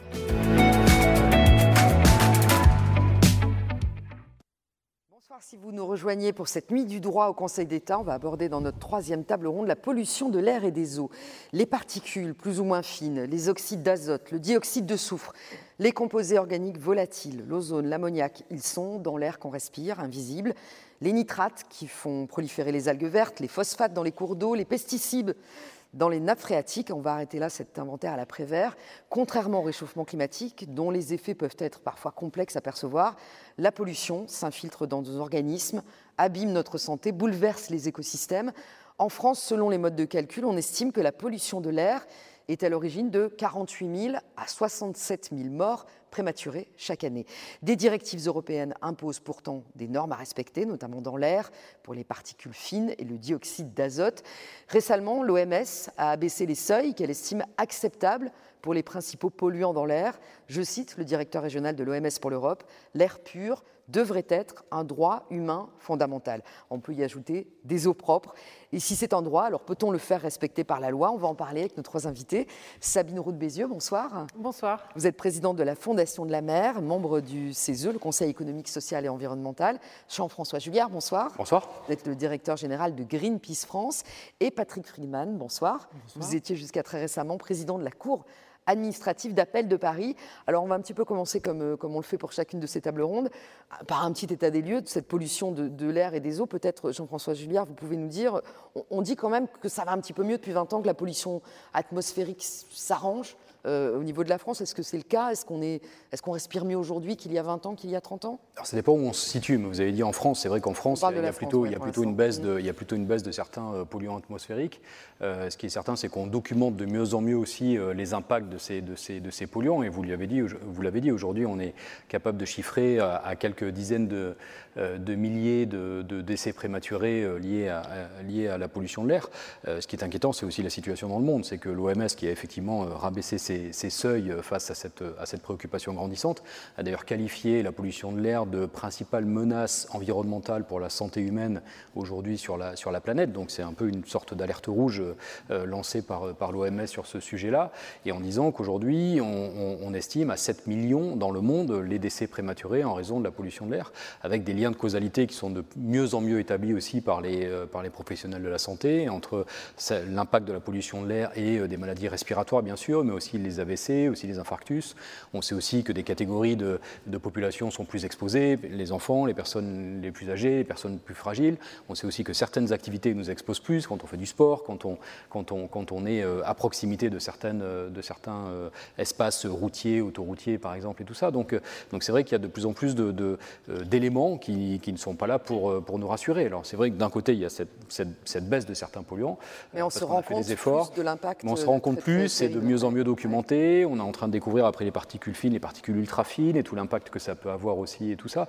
Donc, Et du donc coup, la le- réglementation doit rattraper aussi à chaque fois ce qu'on découvre. À chaque fois qu'on découvre un nouveau polluant, on n'a pas forcément la réglementation qui va avec. C'est pour ça que l'OMS a rabaissé ses seuils, par exemple, parce qu'effectivement, elle avait des seuils qui avaient, je crois, plus de 10 ans, euh, qui n'avaient pas bougé depuis 10 ans, depuis plus de 10 ans, et s'est rendu compte que ben, ces seuils ne valaient plus dire grand-chose. Aujourd'hui, l'OMS dit que 90% de la population mondiale vit dans des zones où on dépasse euh, un certain nombre de seuils, notamment pour les, les- les- les particules Donc en rabaissant ces seuils, finalement, ça veut dire qu'on est euh, concerné à peu près euh, toutes et tous sur la, sur la planète, avec de fortes disparités régionales. Selon les pays où on vit, on est, on est, on est moins exposé en France et en Europe qu'on ne peut l'être en Inde, par exemple, qui est l'un des pays, si ce n'est le pays le plus touché sur la planète par ces questions de pollution, euh, de, pollution de l'air. Mais ça veut dire que c'est une préoccupation majeure, globale, mondiale aujourd'hui. Alors, on va parler de la mer justement avec vous, Sabine Roux de Bézieux. Est-ce que c'est la même chose? Est-ce qu'il y a des réglementations de la même manière qu'elles existent pour l'air? J'ai l'impression que c'est assez complexe. Bon, déjà parce que les océans couvrent 70% de la planète et que, évidemment, c'est peut-être encore plus interconnecté que, que- que- que Ouais. nos territoires. En effet, alors l'océan est mondial. Euh, on parle souvent de un seul océan hein, qui fait, le, qui fait le, tour de, le tour de notre planète. L'eau y circule, l'air y circule aussi. Euh, on peut aussi parler des fleuves, hein, puisque les fleuves traversent souvent plusieurs pays. Et, la question de l'eau, euh, qu'elle soit salée ou douce, finalement, euh, échappe parfois au droit national et est réglé à un niveau européen, mais très souvent aussi au niveau mondial. et les questions environnementales sur la pollution de l'air et de l'eau se traitent souvent euh, dans le cadre de conventions cadres ou de protocoles. Euh, le protocole de, Montréal et puis la fameuse convention euh, sur le changement climatique de, Rio 1992. et, aujourd'hui, on s'aperçoit que ces, organismes ou les agences de l'ONU qui, travaillent sur ces questions-là ont de l'impact. On parlait tout à l'heure de, l'OMS, mais on peut dire la même chose de l'Organisation maritime internationale qui a fixer des seuils maximum euh, d'émissions pour les SOx et NOx, donc euh, euh, dioxyde de soufre et oxyde d'azote. Ces seuils ont été pris en compte par le transport maritime. Et une étude finlandaise explique que l'abaissement de ces seuils a permis d'éviter 570 000 morts entre 2020 et 2025, en tout cas de morts prématurées entre 2020 et 2025. Donc la réglementation, elle doit se faire au niveau international quand il s'agit de l'océan. et le droit public qui concerne, qui concerne l'océan, c'est et, qui est connue, c'est la Convention de Montego de 1982, qui euh, définit euh, les règles, euh, les règles de droit sur, l'océan. Je ne sais pas si vous le savez, mais 64% de la surface de la planète est constituée de haute mer, c'est-à-dire qui échappe complètement à toute juridiction nationale. Et c'est l'endroit qui, mérite d'être pris en compte et qui est aujourd'hui assez peu réglementé. Les, interdictions qui existent en haute mer, c'est le, le trafic illégal de stupéfiants, c'est euh, la piraterie euh, et le transport d'esclaves, plus euh, les émissions radiophoniques illégales. Donc, vous voyez bien que la c'est un peu daté tout ça. C'est un peu daté et la question de la, la pollution de l'air et de l'eau n'y est pas traitée. Alors elle est traitée euh, par des organisations comme, comme l'OMI, mais, mais, il nous semble, nous, à la Fondation de la mer, que, que, le, que la Convention de Montego devrait être une forme de constitution, finalement, pour la haute mer, une colonne vertébrale de, du droit, et qui inclut dans les infractions qui permettent, par exemple, à des marines, comme la Marine nationale française, d'interpeller un bâtiment qui aurait commis une pollution. Aujourd'hui, la, marine ne peut pas interpeller un bateau qui a commis une pollution en haute mer. Et juste un mot sur ce qu'on disait aussi sur les nouveaux polluants. Euh, de la même manière, dans les mers, il y a des polluants qu'on ne connaissait pas qui apparaissent et pour lesquels il n'y a pas forcément de normes, puisque jusqu'ici on ne les détectait pas. Donc euh, la science est toujours un petit peu en avance par rapport au droit euh, qui, qui, court un peu derrière En effet, alors par exemple, dans les, nouveaux polluants qui sont aujourd'hui peu pris en compte dans l'eau, il y a les antibiotiques. Hein, le traitement des eaux usées font leur travail. Ça, ça a un effet sur les poissons, notamment face bah, la faune marine. Absolument, absolument. Et donc, et donc ça, c'est quelque chose qui est aujourd'hui pas traité dans les stations d'épuration. Euh, c'est un nouveau phénomène euh, et le droit va devoir prendre en compte. Euh, Mais pour l'instant, ça ne l'est pas. Ça, ne l'est pas. Et, donc, c'est un travail de, des, organisations comme les nôtres, avec des scientifiques, pour contribuer à faire évoluer le droit. Il y a aussi la question de la pollution sonore. Hein, on, en, parle aussi de plus en plus. Le bruit, dont on voit bien les impacts négatifs, par exemple, sur les mammifères marins. Euh, le bruit quoi Des navires qui passent, par exemple le, Voilà, le bruit des activités humaines en mer. Parce qu'au fond, euh, l'océan irait très bien s'il n'y avait pas d'activité humaine. Bon, on a besoin d'activité humaine. 85% du commerce mondial passe par voie de mer. Donc ça, ça fait énormément de bruit. Euh, L'Organisation maritime internationale commence à s'intéresser à cette question-là. C'est encore très en retard, hein, puisque la directive du, sur, le, sur, le, milieu marin de 2008 fixait un principe de réduction du bruit, mais pas d'éléments chiffrés, donc il va falloir y venir. Euh, et, donc les navires commencent à, se poser la question du bruit, euh, mais toutes les activités humaines font du bruit. les éoliennes, par exemple, en mer, font du bruit. C'est extrêmement bruyant quand on, pose les pieux, mais c'est également brûlant, bruyant pardon, pendant que l'éolienne tourne. C'est 120 décibels une éolienne en fonctionnement le transport maritime, on est entre 180 et 250, 250 euh, décibels. Donc on voit bien que ces activités humaines euh, ont un, impact, Sur, le, sur le bruit qui est aujourd'hui pas du tout pris en compte. Qui n'est pas du tout euh, effectivement réglementé. Patrick Freeman, donc vous, vous étiez jusqu'à très récemment président de la, Cour administrative d'appel de Paris. Qu'est-ce que voilà que peut le droit face à des, problématiques qui sont tellement transnationales? On le voit bien avec les questions de mer et de l'air. Le, le, juge français, le juge administratif français, il voilà, déjà, il faut qu'il soit saisi. Et, il n'a pas, prétention à résoudre les problèmes du monde. Voilà. il, essaye de, résoudre les problèmes qui se posent à la France. Et, il est vrai que dans certains cas, la dimension internationale des problèmes est un, est un, obstacle. On ne peut pas le dissimuler. Heureusement, euh, le, droit euh, européen s'est saisi de la question. D'ailleurs, l'essentiel du droit français maintenant en ces matières est une transposition du droit européen. Et par conséquent, déjà à l'échelle européenne, on peut dire que les choses sont relativement bien saisies par le droit. Euh, après, il y a naturellement les problèmes mondiaux, et là, on souffre peut-être quand même d'une insuffisance de l'organisation internationale en matière euh, de pollution. Il n'y a pas véritablement d'organisation internationale de l'environnement. Bon, il y a un programme des Nations Unies pour l'environnement, il y a quand même une organisation maritime, mais euh, il est vrai que le- le domaine de la pollution, de la lutte pour la préservation de l'environnement n'est pas sans doute pas suffisamment saisi par la communauté internationale.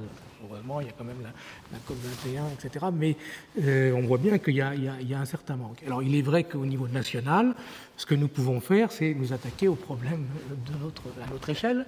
Et, et nous l'avons fait euh, quand même, le, con- le Conseil d'État l'a fait, la juridiction administrative dans son ensemble essaye de, de le faire, euh, avec naturellement toujours un petit temps de retard, parce qu'on disait il y, a un, il y a un temps de retard, euh, mais déjà, déjà, il, y a, il y a un, il y a un temps de retard de la science par rapport à la réalité. Pour commencer. Bon, qu'on- on découvre déjà, première chose. Et alors ensuite, il y a, y un retard du De droit par rapport à la à science, la- à voilà, la science, de- ouais. du, du droit dans, dans sa création. Et puis ensuite, il y a un retard de l'application du droit par rapport à sa création. Ça fait beaucoup de retard qui s'accumulent. Ouais. Dans un domaine, au contraire, il faut aller de plus en plus Alors vite pour, traiter la- les difficultés. Alors, euh, ce, que, ce que nous faisons, encore une fois, évidemment, euh, pas, pas- pas tout ce, que, ce qui serait possible de faire dans l'absolu, mais quand même, je voudrais revenir peut-être sur la, la décision, même si on en a beaucoup parlé. Oui, déjà ce des soir, Amis de la Terre, mais on des, peut, des Amis fait. de la Terre, parce que c'est une décision qui est tout à fait en Donc, il faut rappeler, c'est un collectif voilà. d'associations euh, qui, qui- qui considère que, enfin, que, que l'État ne, ne, euh, ne- ne tient pas ses engagements européens sur euh, la pollution de l'air. Donc on est sur ces fameux taux de, alors que je ne dise pas de bêtises, c'est du dioxyde d'azote et et, les particules particules fines. Voilà. Et là, il y a eu une astreinte, c'est-à-dire qu'à force de dire à l'État, vous ne remplissez pas euh, vos propres objectifs, finalement, vous dépassez toujours ces taux. Il y a une astreinte de 10 millions d'euros qui a été, euh, donc, euh, une amende de 10 millions d'euros qui a été donnée à l'État. Enfin, Alors, c'est une astreinte. C'est une astreinte, donc, euh, Peut-être ouais. pour expliquer au public qui n'est peut-être pas forcément familier tout ça. Donc, effectivement, ce n'est pas une amende C'est une astreinte. C'est une astreinte. Donc, l'astreinte, c'est une somme qui est imposée donc, à une personne qui a fait l'objet d'une condamnation pour la contraindre à exécuter la condamnation. Et donc, c'est ce qui reproche, euh, entre guillemets, qu'il ne s'agit pas de, présenter les choses tout à fait comme ça, mais enfin, ce qu'a constaté le Conseil d'État, c'est que l'État n'avait pas, euh, donc en, en 2020, n'avait pas exécuté convenablement une décision datant de juillet 2017, par laquelle il avait été constaté que l'État ne remplissait pas parfaitement ses obligations euh, résultant effectivement de la directive européenne de 2008, et, et le Conseil d'État ayant enjoint au gouvernement de prendre un certain nombre de mesures, notamment des, plans de, lutte contre la pollution dans 13 zones où il, avait été constaté de façon objective, scientifique, que ces objectifs n'étaient pas respectés. Et euh, en août 2021, donc il y a quelques mois, le Conseil d'État a effectivement prononcé la- l'astreinte, effectivement, au titre du, du premier semestre de l'année 2021. ça veut dire que c'est renouvelable. Pour les six mois suivants, il y aura peut-être à nouveau 10 Que c'est millions. renouvelable, avec les, naturellement, si ça n'est toujours pas exécuté, avec la possibilité d'adapter le montant, les modalités, etc. Mais effectivement, le principe, c'est que l'État, quand même, donc, est condamné, à, et tant qu'il n'aura pas exécuté cette décision, il sera condamné semestre par semestre, et j'espère que ce sera le moins longtemps possible, parce que l'objectif, c'est pas de condamner l'État, c'est que naturellement les, les, les- les- les chiffres soient, soient respectés, qu'on lutte effectivement contre la pollution. Alors, vous disiez tout à l'heure, c'est négligeable pour l'État 10 millions d'euros. C'est une question. il y a toujours évidemment le verre à moitié vide, à moitié plein. Nous ne considérons quand même ça montant inédit hein, en matière de, de- de condamnation à des astreintes. Jamais le- le- l'État n'avait été condamné, ou une personne en général avait été condamnée à de tels montants. C'est n'est pas quand même tout à fait négligeable, parce que, bon, sur l'aspect budgétaire, je reconnais que 10 millions, dans, dans le- dans le- c'est- c'est une goutte d'eau dans le, dans, dans le budget de l'État. Mais quand même, l'État doit justifier de cela devant le contribuable. Quand on condamne l'État, il faut toujours rappeler que c'est quand même, in fine, le contribuable qu'on condamne. Bon, les, les Français ne payent pas des impôts pour que l'État soit condamné à des astreintes. C'est pas pour ça qu'ils payent des impôts. c'est pas pour que l'État n'exécute pas ses justice et grâce à leurs impôts paye les, paye les condamnations. Donc, euh, Oui, ça a un impact aussi en termes d'image, bien Ça a sûr, un impact en termes d'image. Je crois que c'est- non négligeable quand même. Il faut, c'est- 10 millions d'euros, ça n'est pas rien. Mais il faut que l'État euh, justifie. Donc, s'il est condamné à nouveau chaque semestre à payer 10 Oui, millions ça va commencer à faire beaucoup. euh, ça fera quand même un peu désordre vis-à-vis des Français. Alors Jean-François Julliard, je crois que justement Greenpeace fait partie hein, des, des- des- des requérants, Des requérants, des, oui. des Amis de la Terre qui sont euh, qui ont choisi ce, mode d'action. C'est assez inédit. On a l'impression, en tout cas, que là, on essaye de, porter des, au lieu d'attaquer pour. Euh, on essaye de se baser justement sur des directives européennes, sur des normes et, d'avoir des, actions. Alors, c'est pas des actions de groupe, puisque c'est les ONG qui les mènent, mais il y a quelque chose de, global qui se passe. Oui, oui, il y, a, il y a un vrai phénomène aujourd'hui autour de cette justice climatique ou justice environnementale. Et c'est vrai que les associations environnementales que nous sommes cherchent tout le temps des moyens d'obtenir un impact, parce qu'à la fin, c'est ce qu'on cherche à changer le monde pour qu'il soit euh, moins euh, pollué, euh, moins dans une crise climatique ou moins sujet à des crises environnementales. Et, en fait, ça fait quelques années maintenant que les ONG qui travaillent sur les questions environnementales se disent que le levier juridique est un outil complémentaire à nos modes d'action traditionnels. Et, ça ne, ce n'est pas une baguette magique non plus qui résout tous les problèmes, mais c'est un, mode d'action qui vient compléter tout le travail plus traditionnel mené par les ONG, euh, euh, travail de mobilisation citoyenne, travail de, documentation, de production d'expertise ou, de, contre-expertise, etc. Et on voit bien que ça porte ses fruits. Le, problème aujourd'hui, nous, on a deux, deux, demandes et deux inquiétudes, deux préoccupations par rapport à tout ce qui se passe. C'est d'une part le temps que ça prend, parce que vous l'avez dit, euh, l'astreinte est venue, mais dans le dossier Après pollution avoir, mais ça, a pris en 2017. ça a pris, Non, ça a pris 10 ans. Le, entre le, moment où il y a eu le début de l'action en justice et le moment où il y a eu cette astreinte, c'est plus, 10 ans, c'est extrêmement long. 10 euh, ans aujourd'hui, quand on euh, est sur une crise euh, aussi forte que celle de la pollution de l'air ou la crise climatique, où les Nations Unies et tous les scientifiques du climat, le GIEC, nous disent qu'on a 10 ans pour agir, s'il faut attendre 10 ans qu'il y ait une astreinte sanctionnant un État, c'est bien trop long. Donc c'est vrai que nous, on demande à ce que les astreintes soient prononcées bien plus tôt dans la procédure. C'est ce qu'on a fait dans le recours à l'affaire du siècle, dans lequel Greenpeace c'est partie prenante aussi sur les questions climatiques cette fois. On a demandé à ce que l'astreinte soit prononcée bien plus tôt. Donc là, on n'a pas été suivi euh, la semaine dernière dans une audience au tribunal administratif de Paris où la rapporteure publique n'a pas suivi euh, là-dessus. Mais bon, c'était notre demande. Et la deuxième demande, c'est que les, les, injonctions qui sont prononcées dans ces affaires-là vis-à-vis de l'État, elles soient les plus euh, précises possibles. Parce que mm. souvent, une injonction, c'est on enjoint l'État à prendre toute mesure utile. Ça veut mais tout dire et rien dire. Ne peut pas remplacer le, gouvernement. Il ne peut pas dire vous devez investir dans telle énergie, vous devez faire ça. Mais pourquoi pas Pourquoi pas ah ben, C'est ce que, c'est ce que, c'est ce que. Mais oui, parce que euh, nous, nous, on aimerait bien que le juge effectivement soit euh, en situation de pouvoir dire non pas il faut passer telle loi ou telle loi parce que ça c'est pas c'est pas au juge de, de, dire ça, mais de dire il faut agir dans tel domaine ou dans tel domaine parce que sur la, crise climatique par exemple, on sait que les zones où il faut agir, c'est euh, le, le domaine des transports, le domaine des logements, le domaine de l'agriculture. En France, en tout cas, c'est là que sont les, principales sources d'émissions de gaz à effet de serre. Pourquoi est-ce qu'un tribunal ne pourrait pas spécifier à l'État qu'il faut agir dans ces domaines-là? Parce que c'est après tout, c'est par rapport à ces domaines-là que, le tribunal administratif a été saisi. Et c'est vrai que ça permettrait d'avoir euh, des demandes qui soient plus précises, plus euh, euh, mieux circonscrites et qui permettraient effectivement de, renforcer cette pression, parce que c'est aussi une question de pression sur un État pour qu'il agisse plus vite et surtout plus précisément là où sont les problèmes. Réponse de Patrick Oui, alors, euh, vous savez, d'abord, le, juge se prononce sur la base des, conclusions qu'on lui soumet. Alors, elles ne sont pas toujours suivies, ça va être autre chose. Mais, mais euh, déjà, euh, parce qu'on peut imaginer dans, certains, dans certaines hypothèses qu'effectivement, le juge soit saisi de telle façon qu'il soit amené à prononcer une injonction concernant un des domaines spécifiques que vous évoquez. Ça, c'est pas inimaginable. Mais après, il faut. On ne peut pas les, sortir du chapeau. On ne peut, pas, les inventer. du chapeau, ça, c'est sûr. Et, après, il y a quand même, euh, je viens le rappeler à juste titre, il y a quand même, bien entendu, la réserve du juge à qui il n'appartient pas de faire la politique du gouvernement à la place du gouvernement. Hein. On l'a déjà évoqué tout à l'heure, mais il faut, on ne le répète jamais assez. Donc, euh, bien entendu, c'est pas au, tribunal administratif ni au Conseil d'État de fixer la politique du gouvernement mais je, me pense qu'il y a un certain nombre d'hypothèses on pourrait amener le juge, et d'ailleurs ça a été fait dans certains cas, à prononcer des injonctions qui concernent des, domaines particuliers. D'ailleurs, euh, les particules fines et dioxyde d'azote, on est déjà quand même un petit peu dans le particulier. on a été dans 13 zones, et pour des, objectifs particuliers, donc on est déjà quand même un petit peu dans cette logique. Alors après, il faut que, effectivement, le juge soit saisi de telle façon, et là, ce sont les, bien entendu, notamment les, partenaires que j'ai ici, euh, et bien d'autres, euh, de faire leur travail pour que, effectivement, le juge soit amené à se prononcer.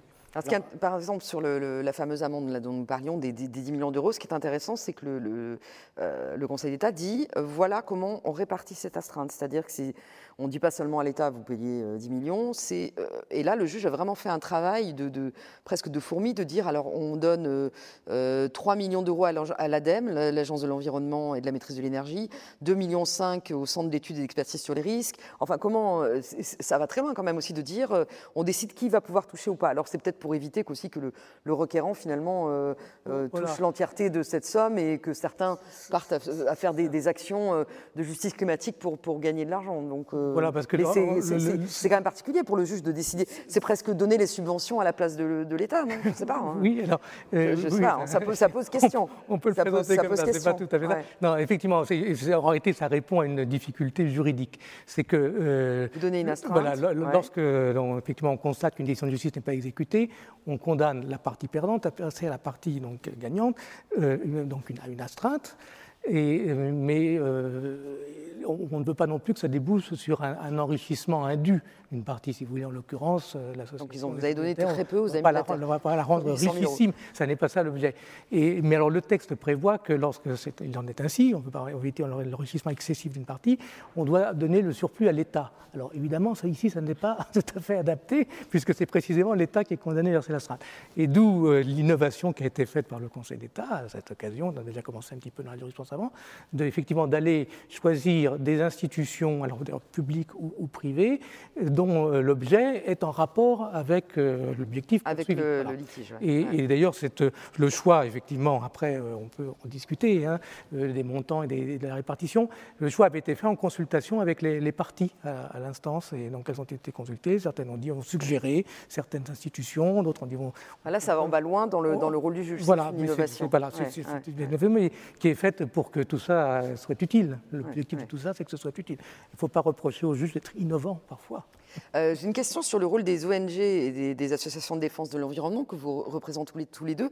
Est-ce que les particuliers, un jour, ou est-ce que ça commence à venir, peuvent eux-mêmes aussi porter des affaires devant le juge? Est-ce qu'on a euh, des classes actions Je crois que c'est possible hein, en, matière environnementale, mais c'est encore euh, peut-être pas trop dans notre culture juridique. Mais il faut, pour une action comme, telle que les Amis de la Terre, pour que ça marche, il faut qu'il y ait que ça s'accompagne aussi d'un mouvement citoyen derrière? Oui, on a, besoin de toute façon de, cet engagement des citoyennes et des citoyens. Après, les, classes à l'action à la française, c'est un peu compliqué à manipuler pour nous, associations environnementales. Donc nous, aujourd'hui, on est plus sur euh, des regroupements d'associations qui vont ensemble porter des recours. Ce qu'on fait, euh, Pollution de l'air ou l'affaire du siècle, c'est des recours portés par plusieurs associations et sur lesquels peuvent venir en soutien parfois des citoyennes et des citoyens ou des collectifs de citoyens et tout ça. Euh, ce, qui, ce, qui, ce, qui, donne cette légitimité aussi. C'est-à-dire que ce qu'on a fait avec l'affaire du siècle sur les questions climatiques, c'est que les citoyens ne sont pas euh, venus euh, euh, sur le recours, mais ils sont venus témoigner de leur situation personnelle face à cette crise climatique. Donc on a eu plusieurs, je n'ai plus les chiffres en tête, mais plusieurs milliers comme ça de témoignages, et témoignages au sens de témoignages déposés mmh. dans, le, dans, le, recours, pas simplement des témoignages écrits et, et, mis en ligne sur un site internet, mais qui témoignaient de la manière avec laquelle ces personnes-là étaient déjà victimes elles-mêmes de la crise climatique. Donc il y avait des vignerons qui avaient connu des sécheresses euh, liées aux phénomènes météorologiques extrêmes, il y avait des euh, arboriculteurs ou des ou des ou d'autres d'autres paysannes ou paysans qui étaient qui étaient victimes de ça. Il y avait des guides de haute montagne qui expliquaient mm. que la fonte des, des, glaciers rendait leur métier de plus en plus difficile et peut-être un jour allait disparaître. Il y avait des personnes qui avaient leur maison qui était en train de disparaître à cause de l'érosion du, du, trait de côte sur la sur la côte dans le sud-ouest atlantique ou, dans les, ou dans les Hauts-de-France. Donc des personnes qui venaient apporter effectivement leur propre témoignage pour renforcer l'argumentaire auprès du tribunal administratif de Paris. Donc c'est quelque chose d'intéressant, mais, encore une fois, je pense que moi, ce, ce que je trouve absolument enthousiasmant en ce moment, c'est qu'un recours vient bâtir quelque chose de supplémentaire sur, sur un recours euh, déjà précédent. Il y a vraiment une, une construction euh, collective. Exactement, parce qu'on discutait là sur l'astreinte. C'est vrai que nous, euh, au sein de l'affaire du siècle, on est en train de réfléchir si un jour il y a besoin d'une astreinte, et certainement il y aura besoin d'une astreinte, parce qu'on l'a déjà demandé là. Comment on va s'organiser partant des leçons et du retour d'expérience du dossier pollution de l'air à Terre Sabine Roux Bézieux, vous, vous hochiez de la tête sur le, le, fait que c'est une construction collective oui, parce qu'on a parlé sur cette table ronde des scientifiques, de l'État, des particuliers, des associations. On a quand même oublié un grand acteur, ce sont les entreprises. Mm. Pourquoi? Parce qu'au fond, euh, ce sont elles qui détiennent euh, les clés de la pollution de l'air et de l'eau, mais aussi des solutions pour, pour les combattre. Et donc, c'est extrêmement important de travailler aussi sur le droit des sociétés. Ça a été évoqué tout à l'heure par euh, Laurence Tubiana. Euh, on a des, euh, des, leviers possibles. Alors, un exemple très concret, hein, c'est la déclaration de performance extra-financière des entreprises, qui va être complétée en Europe par ce qu'on appelle la CSRD, la directive sur le, le reporting extra-financier. Ça, c'est un outil très important parce que finalement, ça oblige les entreprises à prendre conscience de leur impact, à l'évaluer et à agir dessus. Nous, à la, Fondation de la mer, on a créé un référentiel océan qui donc fait ce, travail d'identification des, impacts de façon extrêmement large. Évidemment, ça inclut euh, la pollution de l'air et de l'eau, mais ça inclut aussi euh, l'impact sur euh, l'artificialisation du, littoral, ça inclut les, attaques, les, atteintes à la biodiversité, etc. Donc, ces outils pour les entreprises d'évaluation d'impact et ces, obligations de reporting euh, peuvent vraiment changer la donne. Et on, vous l'avez évoqué, on l'a évoqué aussi tout à l'heure, des grandes entreprises qui ont du mal à recruter, euh, qui ont du mal à se financer parce que leurs activités euh, sont nocives pour, l'environnement, ce phénomène va se multiplier. Et donc les outils, encore une fois, hein, pour ces entreprises, les outils d'évaluation et de reporting vont les encourager et parce qu'elles vont diriger les investissements euh, ailleurs ou diriger les, jeunes euh, étudiants vers d'autres entreprises, vont les encourager à changer. Merci. On est obligé de s'arrêter maintenant. On n'a pas abordé tout ce, dont on voulait parler, mais vraiment, je vous remercie infiniment tous les trois.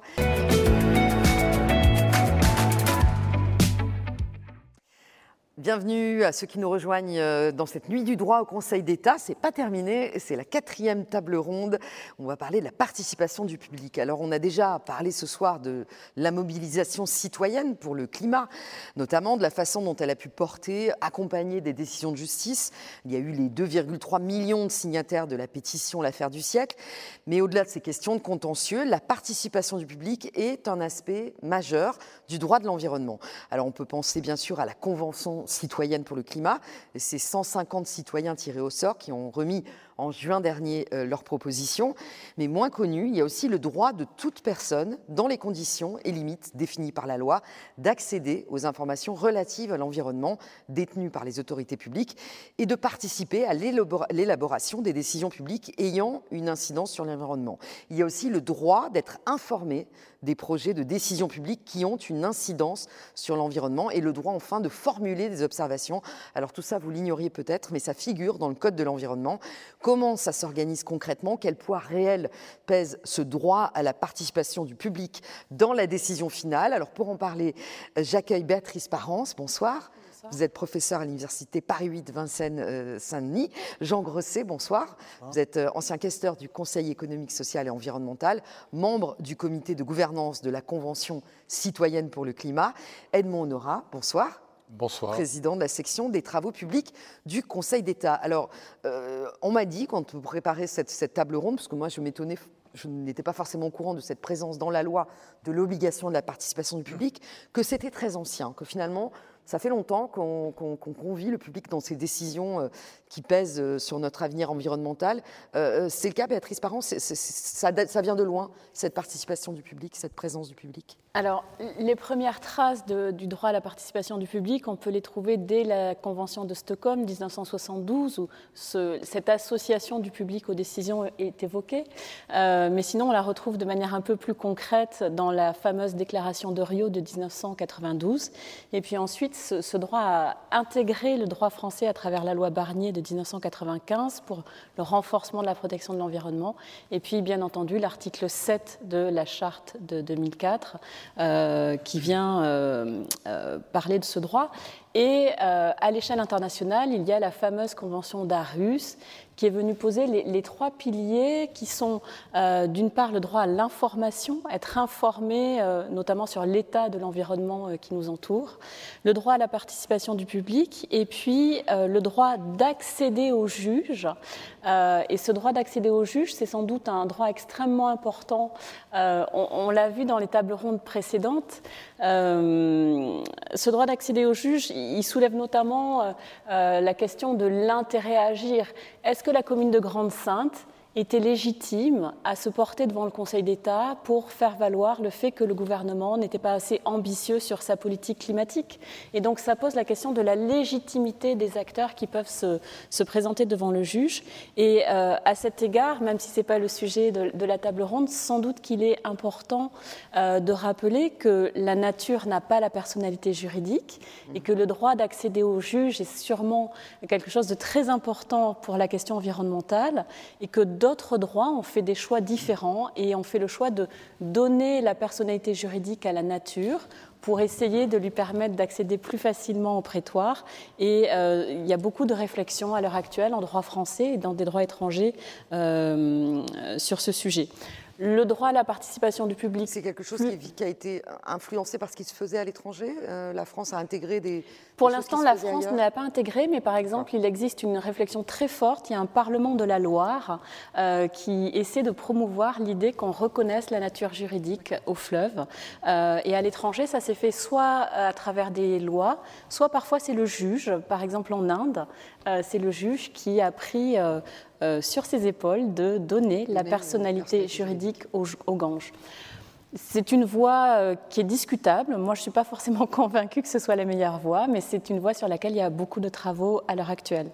Alors, la participation du public, c'est quelque chose d'un peu plus précis, euh, qui signifie que les, les citoyens euh, ou les parties prenantes, de manière plus générale, vont pouvoir être associés à l'élaboration des décisions publiques, que ce soit des décrets, que ce soit des lois, ou que ce soit des, actes beaucoup plus à, un périmètre beaucoup plus circonscrit, comme par exemple dans le droit des enquêtes publiques, où on va interroger les gens sur euh, la, réception de, ces projets dans leur environnement. Euh, Jean Grosset, est-ce que vous qui avez donc euh, hein, été membre de, ce comité de gouvernance de la Convention citoyenne pour le climat, est-ce qu'effectivement est-ce que déjà le public connaît ces droits-là et est-ce qu'il y a un intérêt croissant du, du public pour s'intéresser, pour faire partie de la décision publique finalement? Parce que c'est ça dont il s'agit. Merci. Donc le public connaît peu, mm. euh, c'est une minorité pour l'instant qui participe, même s'il y a un appétit de plus en plus important à cette forme de participation. Je vais prendre trois exemples oui. importants, actuels. Nous avons vu le grand débat, démocratie délibérative, participatif, par, contre, 2 millions de personnes. Euh, conclusion qui a été faite dans une restitution qui avait lieu au Grand Palais. Mes conclusions, j'allais dire, euh, bon, euh, un point a été fait, ça c'est fini. Démocratie délibérative, convention citoyenne, 150 personnes tirées au sort, très attachées au travail. président de la République trouve cette formule que nous avons considérée comme hasardeuse je reprendrai sans filtre. Enfin, il y a aujourd'hui une participation citoyenne autour de l'Europe qui retrouve les mêmes questions et les mêmes difficultés. Moi, je suis assez convaincu de cette participation citoyenne. D'ailleurs, il y a une loi organique qui réformait le Conseil économique, social et environnemental et qui permettait d'accrocher la participation citoyenne. Mais il faut qu'on trouve un statut si on veut que ça intéresse les gens. C'est-à-dire que les jurés d'assises, ça fait partie de la justice. Est-ce que la démocratie participative ou délibérative fait partie de la démocratie?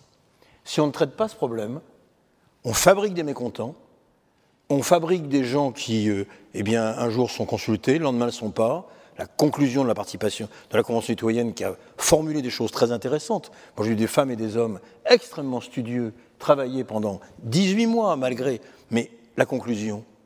Donc je pense qu'il y a une vraie réflexion à avoir. Quelle forme institutionnelle on donne? C'est-à-dire c'est un respect pour les gens que l'on consulte. Et ça, c'est une vraie question. Oui, parce que consulter pour consulter, c'est pire. Que euh, la démocratie, c'est quand même euh, le, le, peuple, mais quand même le pouvoir. Donc il ne s'agit pas, et surtout, il faut faire très attention, parce que si on ne travaille pas cette question, les formes de démocratie participative vont s'opposer aux formes représentatives. D'ailleurs, il y a des tenants de conventions citoyennes opposés mmh. aux corps intermédiaires ou aux élus.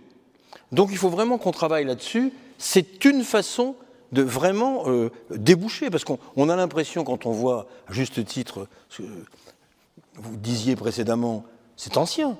Même les associations ont fait des conférences de consensus. Il y a de choses qui ont été faites. Mais la vraie question, c'est ancien, mais euh, si on veut que ça fasse partie de la démocratie, avec un vrai sujet, tout le monde se dit, mais ça percute y compris la démocratie sociale. C'est-à-dire, tout le monde reconnaît, on ne peut pas consulter les gens tous les cinq ans. Mais c'est aussi vieux que la démocratie. Tirage au sort, c'est pas nouveau. C'est aussi vieux les démocraties. Tout le monde réfléchit à ces questions. Là, je pense qu'il y a des besoins de codification. Ça ne veut pas dire qu'on l'emprisonne. Ça ne veut pas dire qu'on empêche les gens de réfléchir et de parler. Ça veut dire simplement qu'on lui donne un plein essor. Donc voilà euh, où nous en sommes. Et je pense que c'est très intéressant. Ces sujets sont devant nous.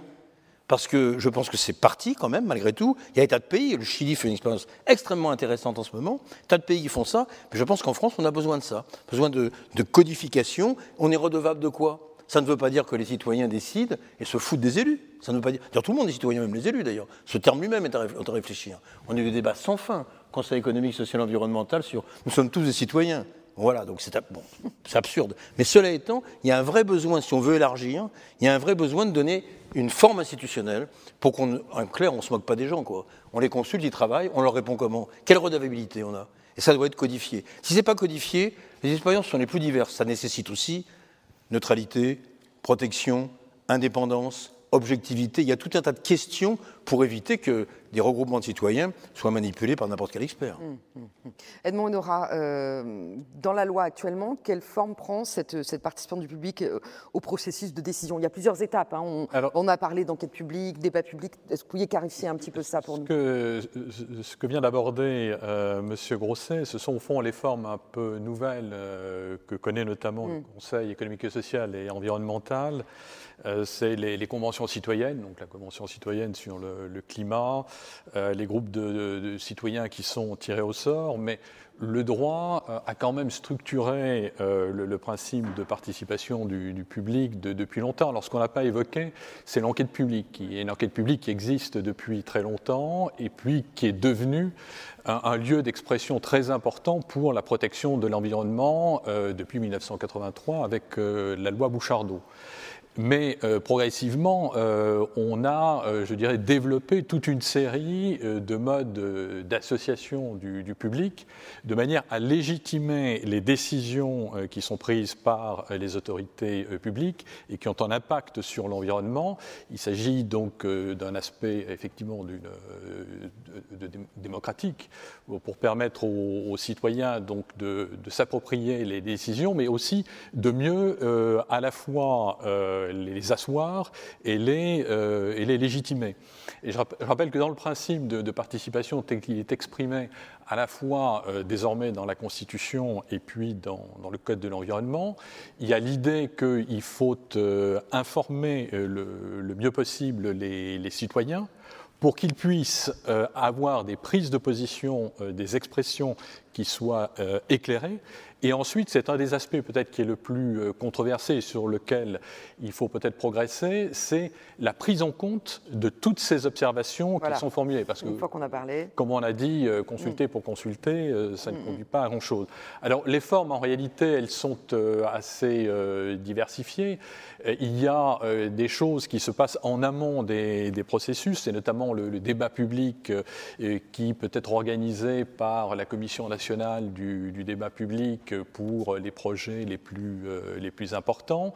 C'est une forme un peu atténuée, on voit bien le, euh, le sens qu'on veut donner avec les concertations préalables, euh, qui peuvent être organisées d'ailleurs à l'initiative de la Commission elle-même, mais aussi à l'initiative des porteurs en réalité de projets ou ce qu'on appelle les, les, plans et, et, programmes, donc qui permettent d'associer. Il y a même un mécanisme qui est peu utilisé, mais qui l'est parfois, qui euh, n'est pas sans rappeler les divorces, puisqu'on parle de conciliation. Il s'agit de, rapprocher des points de vue euh, avec des conditions euh, procédurales qui sont peut-être à l'heure actuelle un petit peu trop strictes.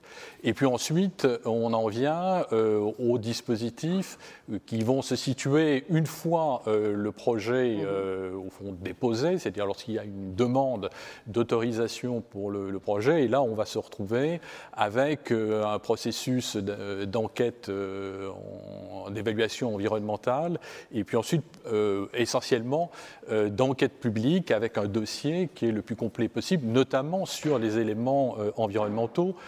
Que l'on peut dire aujourd'hui, c'est qu'autrefois, on avait je dirais, l'enquête publique classique avec soit le, commissaire enquêteur ou la, commission euh, d'enquête avec les registres euh, sur lesquels on allait après une, publicité. Et désormais, tout ceci est en train de passer aussi par la voie électronique. On essaie de, permettre aux citoyens d'accéder, il faut d'abord les en informer, mais d'accéder le plus possible à l'ensemble des pièces du dossier, puisque tout, tout ceci doit être mis en, ligne pour leur, leur, permettre de faire valoir leur point de vue. Et alors, il y a un dernier point qu'on on connaît moins, mais enfin que connaissent euh, ceux qui pratiquent le, droit de l'environnement, euh, c'est qu'il euh, y a effectivement une procédure de participation du public pour tous les, par exemple, les textes réglementaires, les, décrets, et les décrets aussi qui approuvent effectivement les projets les plus, les plus importants.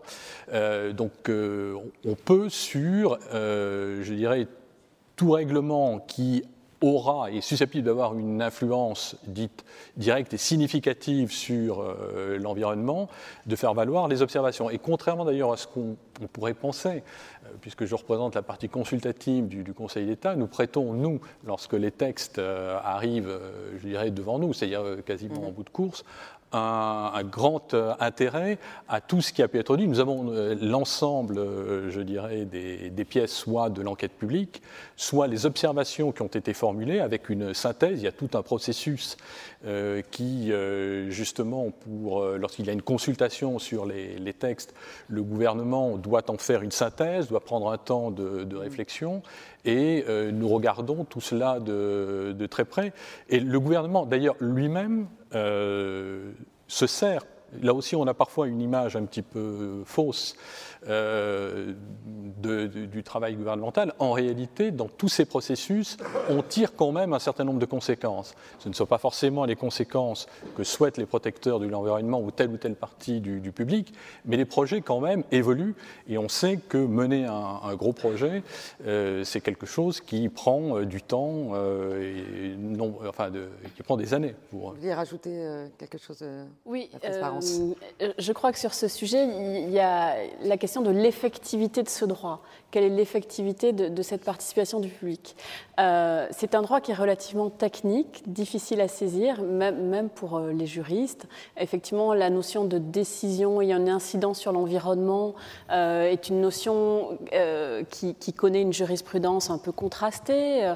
Et, donc, parfois, le, justiciable peut avoir des, difficultés à, se saisir du sujet, alors même que c'est un droit, je crois, de plus en plus majeur, puisque on perçoit bien, et notamment de la part des acteurs économiques, que la question de l'acceptabilité sociale du projet devient cruciale et qu'aujourd'hui, euh, dès lors que euh, la participation du public serait mal menée et qu'on n'aurait pas pris garde à, informer suffisamment et à faire naître une forme de consentement de la part du public qui, va recevoir le projet, euh, ça peut être très dangereux de se lancer dans un projet. On, voit bien qu'il y a certains grands projets qui ont échoué très récemment. il y a eu des revers de de, décision sur, sur, les projets. Euh, donc je crois que cette euh, notion d'effectivité est très importante. Euh, c'est difficile parce qu'il faut trouver un équilibre entre une certaine complexité du droit qui est nécessaire et en même temps une certaine simplicité qui serait nécessaire pour vous vraiment parvenir à, toucher le public et être attentif à cette question de l'acceptabilité sociale des projets.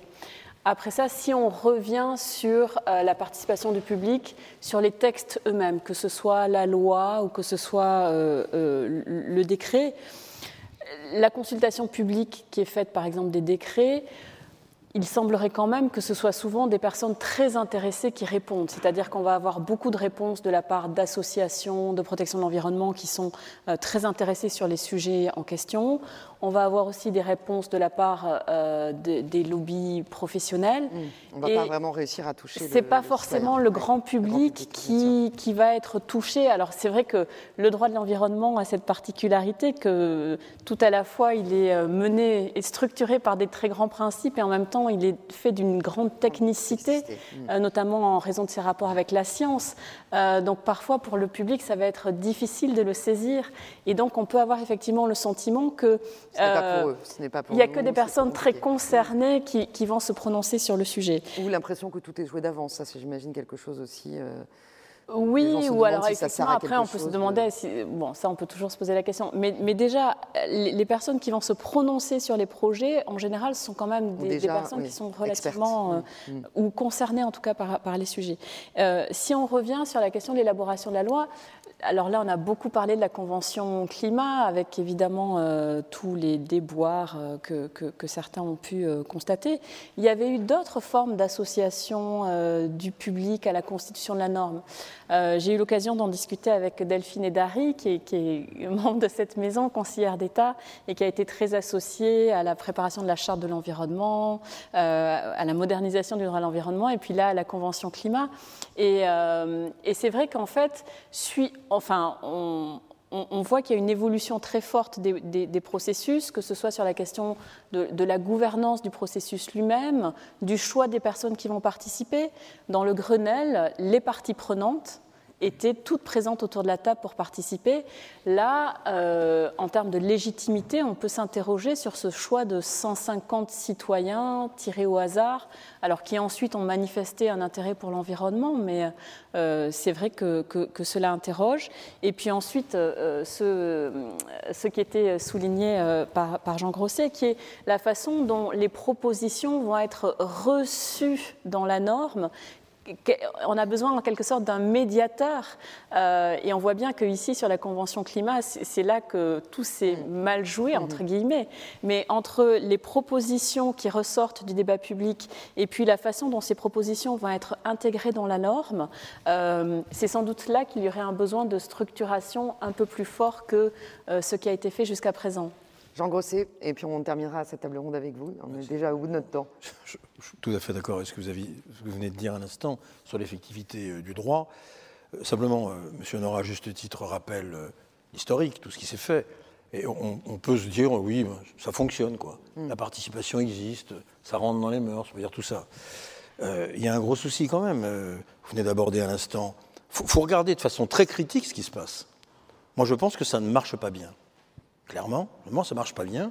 Et on est ici dans la, comment dire, la nuit du droit, dans un organisme qui rend le droit.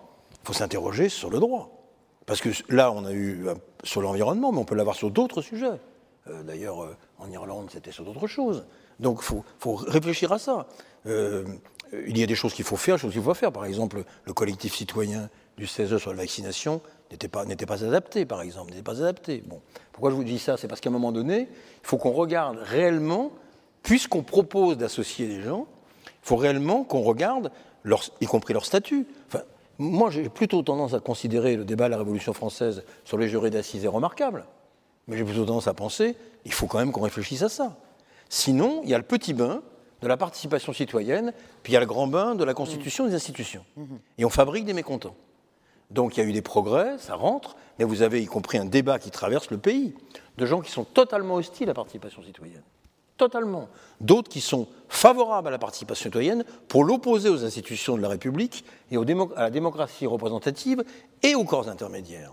Donc il faut trouver un équilibre, sinon ça va chaoter, parce que je comprends que des gens aient dit, sans filtre, pourquoi Il y avait un tel vide qu'il fallait bien, quand on réunissait des citoyens, leur dire ce que vous dites va servir à quelque chose.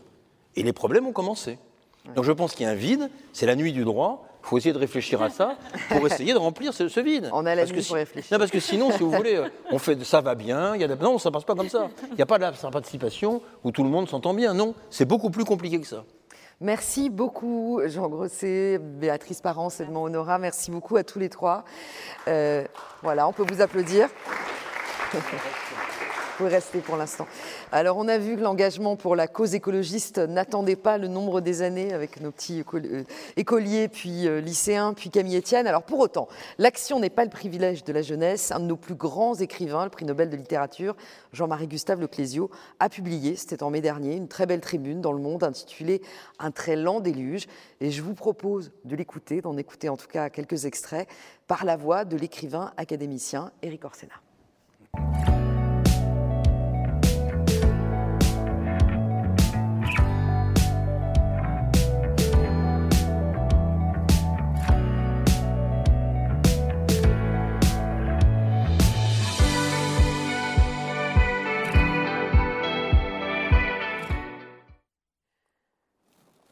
C'est à vous. Du 1er au 12 novembre, lors de la 26e conférence sur le climat en Écosse, on parlera du réchauffement climatique. On parlera de la menace de la montée des eaux dans l'océan, on parlera de la conséquence dramatique que cela causera aux populations pélagiques à travers le monde, on en parlera avec conviction, avec élan, on en parlera pour l'avenir, pour la destinée à venir, peut-être pour la fin de ce siècle. Il existe un peuple pour qui cette catastrophe a déjà commencé, les Indiens Kuna de l'archipel de San Blas, sur la côte atlantique du Panama. À l'heure où nous parlons, les Kunas sont contraints de fuir leurs îles où ils sont établis depuis toujours à cause de l'envahissement par la mer. Ce n'est pas un cyclone, ni même une tempête tropicale, c'est une montée lente, progressive, une crue tranquille et d'autant plus effrayante. Jour après jour, la mer entre dans les villages, envahit les rues, noie les cours et l'intérieur des maisons. Les habitants doivent partir, échapper à la mer. Il faut monter dans les pirogues, embarquer tout ce qu'on peut, les vivres, les biens personnels, les animaux d'élevage, les chiens et partir. Partir Mais pour où? Le monde des Kunas, c'est le Kunayala, un long chapelet d'îles où ils se sont installés il y a des millénaires. Dans les années 1920, les Kunas ont été les premiers autochtones à proclamer leur indépendance. Ils ont combattu les armes à la main pour fonder la République de Tillet, une fédération de familles possédant chacune son conseil politique, moral et religieux, pratiquant un chamanisme original uni par la même langue, le Tulekaya. Pourquoi cela m'importe? On pourrait parler de paradis sur terre, d'évaluer la culture de Tulé, la réduire aux images touristiques, ces plages blanches, ces palmes pliées dans le vent, cette mer d'un bleu d'émeraude et ces femmes très libres d'une étonnante beauté, vêtues de chemises en tissu de couleurs découpées, connues dans le monde entier sous le nom de molas. Cette beauté est vraie, mais la vie sur l'archipel est aussi une vie difficile au jour le jour, dans laquelle il faut se prémunir contre la disette et contre les maladies et récolter le copra. C'est tout cela que la montée des océans est en train de détruire. Non pas dans dix ans, dans vingt ans, mais maintenant. Est-il trop tard? Le pire serait l'indifférence à laquelle malheureusement nous sommes accoutumés dans les pays les plus riches. Ces pays riches et pollueurs auront-ils cette fois une pensée pour le peuple de Tulé Cette poignée de gens merveilleux et sans importance accrochés à leurs îlots oubliés Ce petit peuple courageux qui a su faire de cette terre un lieu de civilisation et de paix ces pays riches auront-ils devant les yeux, au moment de décider des lois qui vont régir l'avenir de la planète, l'image de ces hommes et de ces femmes qui sont montés dans leur pirogue pour fuir sans espoir de retour l'arrivée du très lent déluge? Pourquoi cela m'importe que le peuple de Tulé soit obligé d'abandonner ses îles et de se réfugier dans un autre monde, de l'autre côté, dans les collines de la terre ferme? Cela m'importe au moment où j'apprends cet exil et le départ des Indiens des îles où ils sont nés, où ils ont grandi, où ils ont appris leur vie amphibie, depuis leur âge le plus tendre, à nager dans la mer avant même de savoir marcher sur le sable des plages, à apprendre la vie non dans les livres mais en chevauchant les pirogues, à glisser sur la vague, à remonter le vent à la force des bras rapporter l'eau dans des bidons de fer, à collecter les baies de la forêt dans leurs filets, à emmagasiner les régimes de plantains au fond des bateaux et à écoper avec une moitié de coco. Cela m'importe parce que j'ai été avec eux le temps d'une vacance, avec ma fille âgée de 10 ans. Ensemble, nous avons nagé dans l'eau transparente du lagon et la houle du large se brisait en faisant des nuages d'embrun. C'était un monde à part, non pas protégé, comme on pourrait le dire, d'un trésor, mais suspendu, dansant, léger, au-dessus du bois du reste de l'univers. J'ai marché alors en long et en large à Mulatupo parce que l'île n'est qu'une seule ville. J'ai parlé aux gens, aux vieux, aux enfants. Il y avait alors la menace de la mer, mais elle semblait lointaine, irréalisable, un souvenir d'un rêve, une ombre sur la terre. Ce sont ces jours qui m'ont manqué, et c'est pourquoi ils m'importent comme me manquent les pêcheurs debout dans leurs pirogues à l'étrave relevée, pareil à des dracars, ces mêmes pirogues qui aujourd'hui emmènent le peuple de Tulé vers son avenir incertain. Si dans l'épreuve qui nous frappe tous aujourd'hui, cette pandémie du Covid-19, nous n'arrivons pas à comprendre cette chose très simple que l'Indien Lumi Sealt avait énoncée dans son discours en 1854, que ce n'est pas la terre qui appartient à l'homme, mais l'homme qui appartient à la terre. Alors peut-être que cela signifie que notre civilisation contemporaine n'est pas digne de survivre.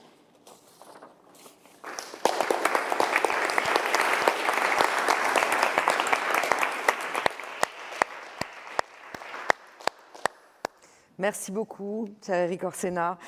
Et place maintenant au grand débat qui va nous emmener jusqu'à la fin de cette nuit du droit. Comment le droit contribue-t-il à la cause écologique on va en parler avec des personnalités qui sont confrontées au quotidien à ces questions environnementales avant de réfléchir plus largement, au-delà de la France, aux enjeux européens et internationaux. C'est parti.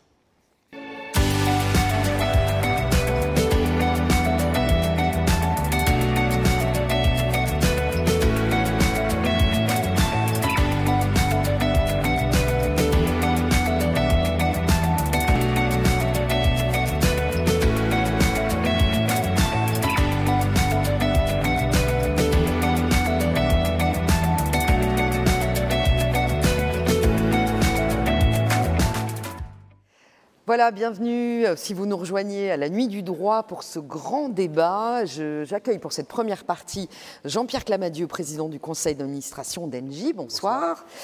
Olivier Daugé, vous êtes président de la Chambre d'agriculture des Hauts-de-France, administrateur de la FNSEA en charge des questions climatiques et énergétiques, c'est bien ça C'est cela. Bonsoir.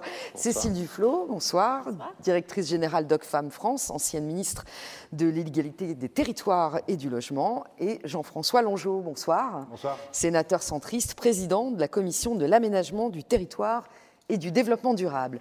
Alors le virage vers le zéro carbone à l'horizon 2050, la participation à la transition énergétique, les objectifs en termes de réduction de la pollution, de sauvegarde de la biodiversité, tout cela est désormais affiché aujourd'hui par la plupart des acteurs économiques du pays, dont les représentants du secteur de l'énergie et de l'agriculture qui sont avec nous ce soir. Ces objectifs sont-ils le fruit d'une évolution naturelle, d'une prise de conscience sociétale, ou bien sont-ils apparus sous la contrainte? Quel rôle le droit, plus largement les procédures, le respect des normes jouent-ils dans ce virage? Faut-il créer de nouveaux délits d'atteinte à l'environnement ou même d'écocide? Les acteurs économiques deviennent-ils vertueux parce que le droit les y oblige? Voilà toutes ces questions qu'on va se poser. Je vais faire un, petit, un premier tour de table. Euh, Jean-Pierre Camadieu, je l'ai dit, vous êtes le, PDG d'Engie. Euh, effectivement, aujourd'hui, Engie se présente comme le, leader de la transition énergétique et climatique. Vous mettez en avant euh, le biogaz, l'éolien. À l'origine, votre métier, c'est le, gaz, qui n'est pas forcément très, très vertueux en termes d'émissions d'effet de serre. Alors, voilà, pour résumer un petit peu ma question, vous y allez parce que vous n'avez pas le choix ou vous y allez parce que c'est un, mouvement naturel, on va dire? Alors, ce n'est pas un mouvement naturel. Hein. La transition énergétique et climatique, c'est quelque chose qui suppose des, mobilisations de ressources très très importantes, mobilisation d'équipes. Pourquoi est-ce qu'on y va? On y va parce que l'ensemble de nos parties prenantes nous disent avec force que c'est la bonne direction. Et quand je dis parties prenantes, je pense à nos clients, je pense aux collectivités, aux gouvernements des pays dans lesquels on opère. Je pense de plus en plus à nos investisseurs.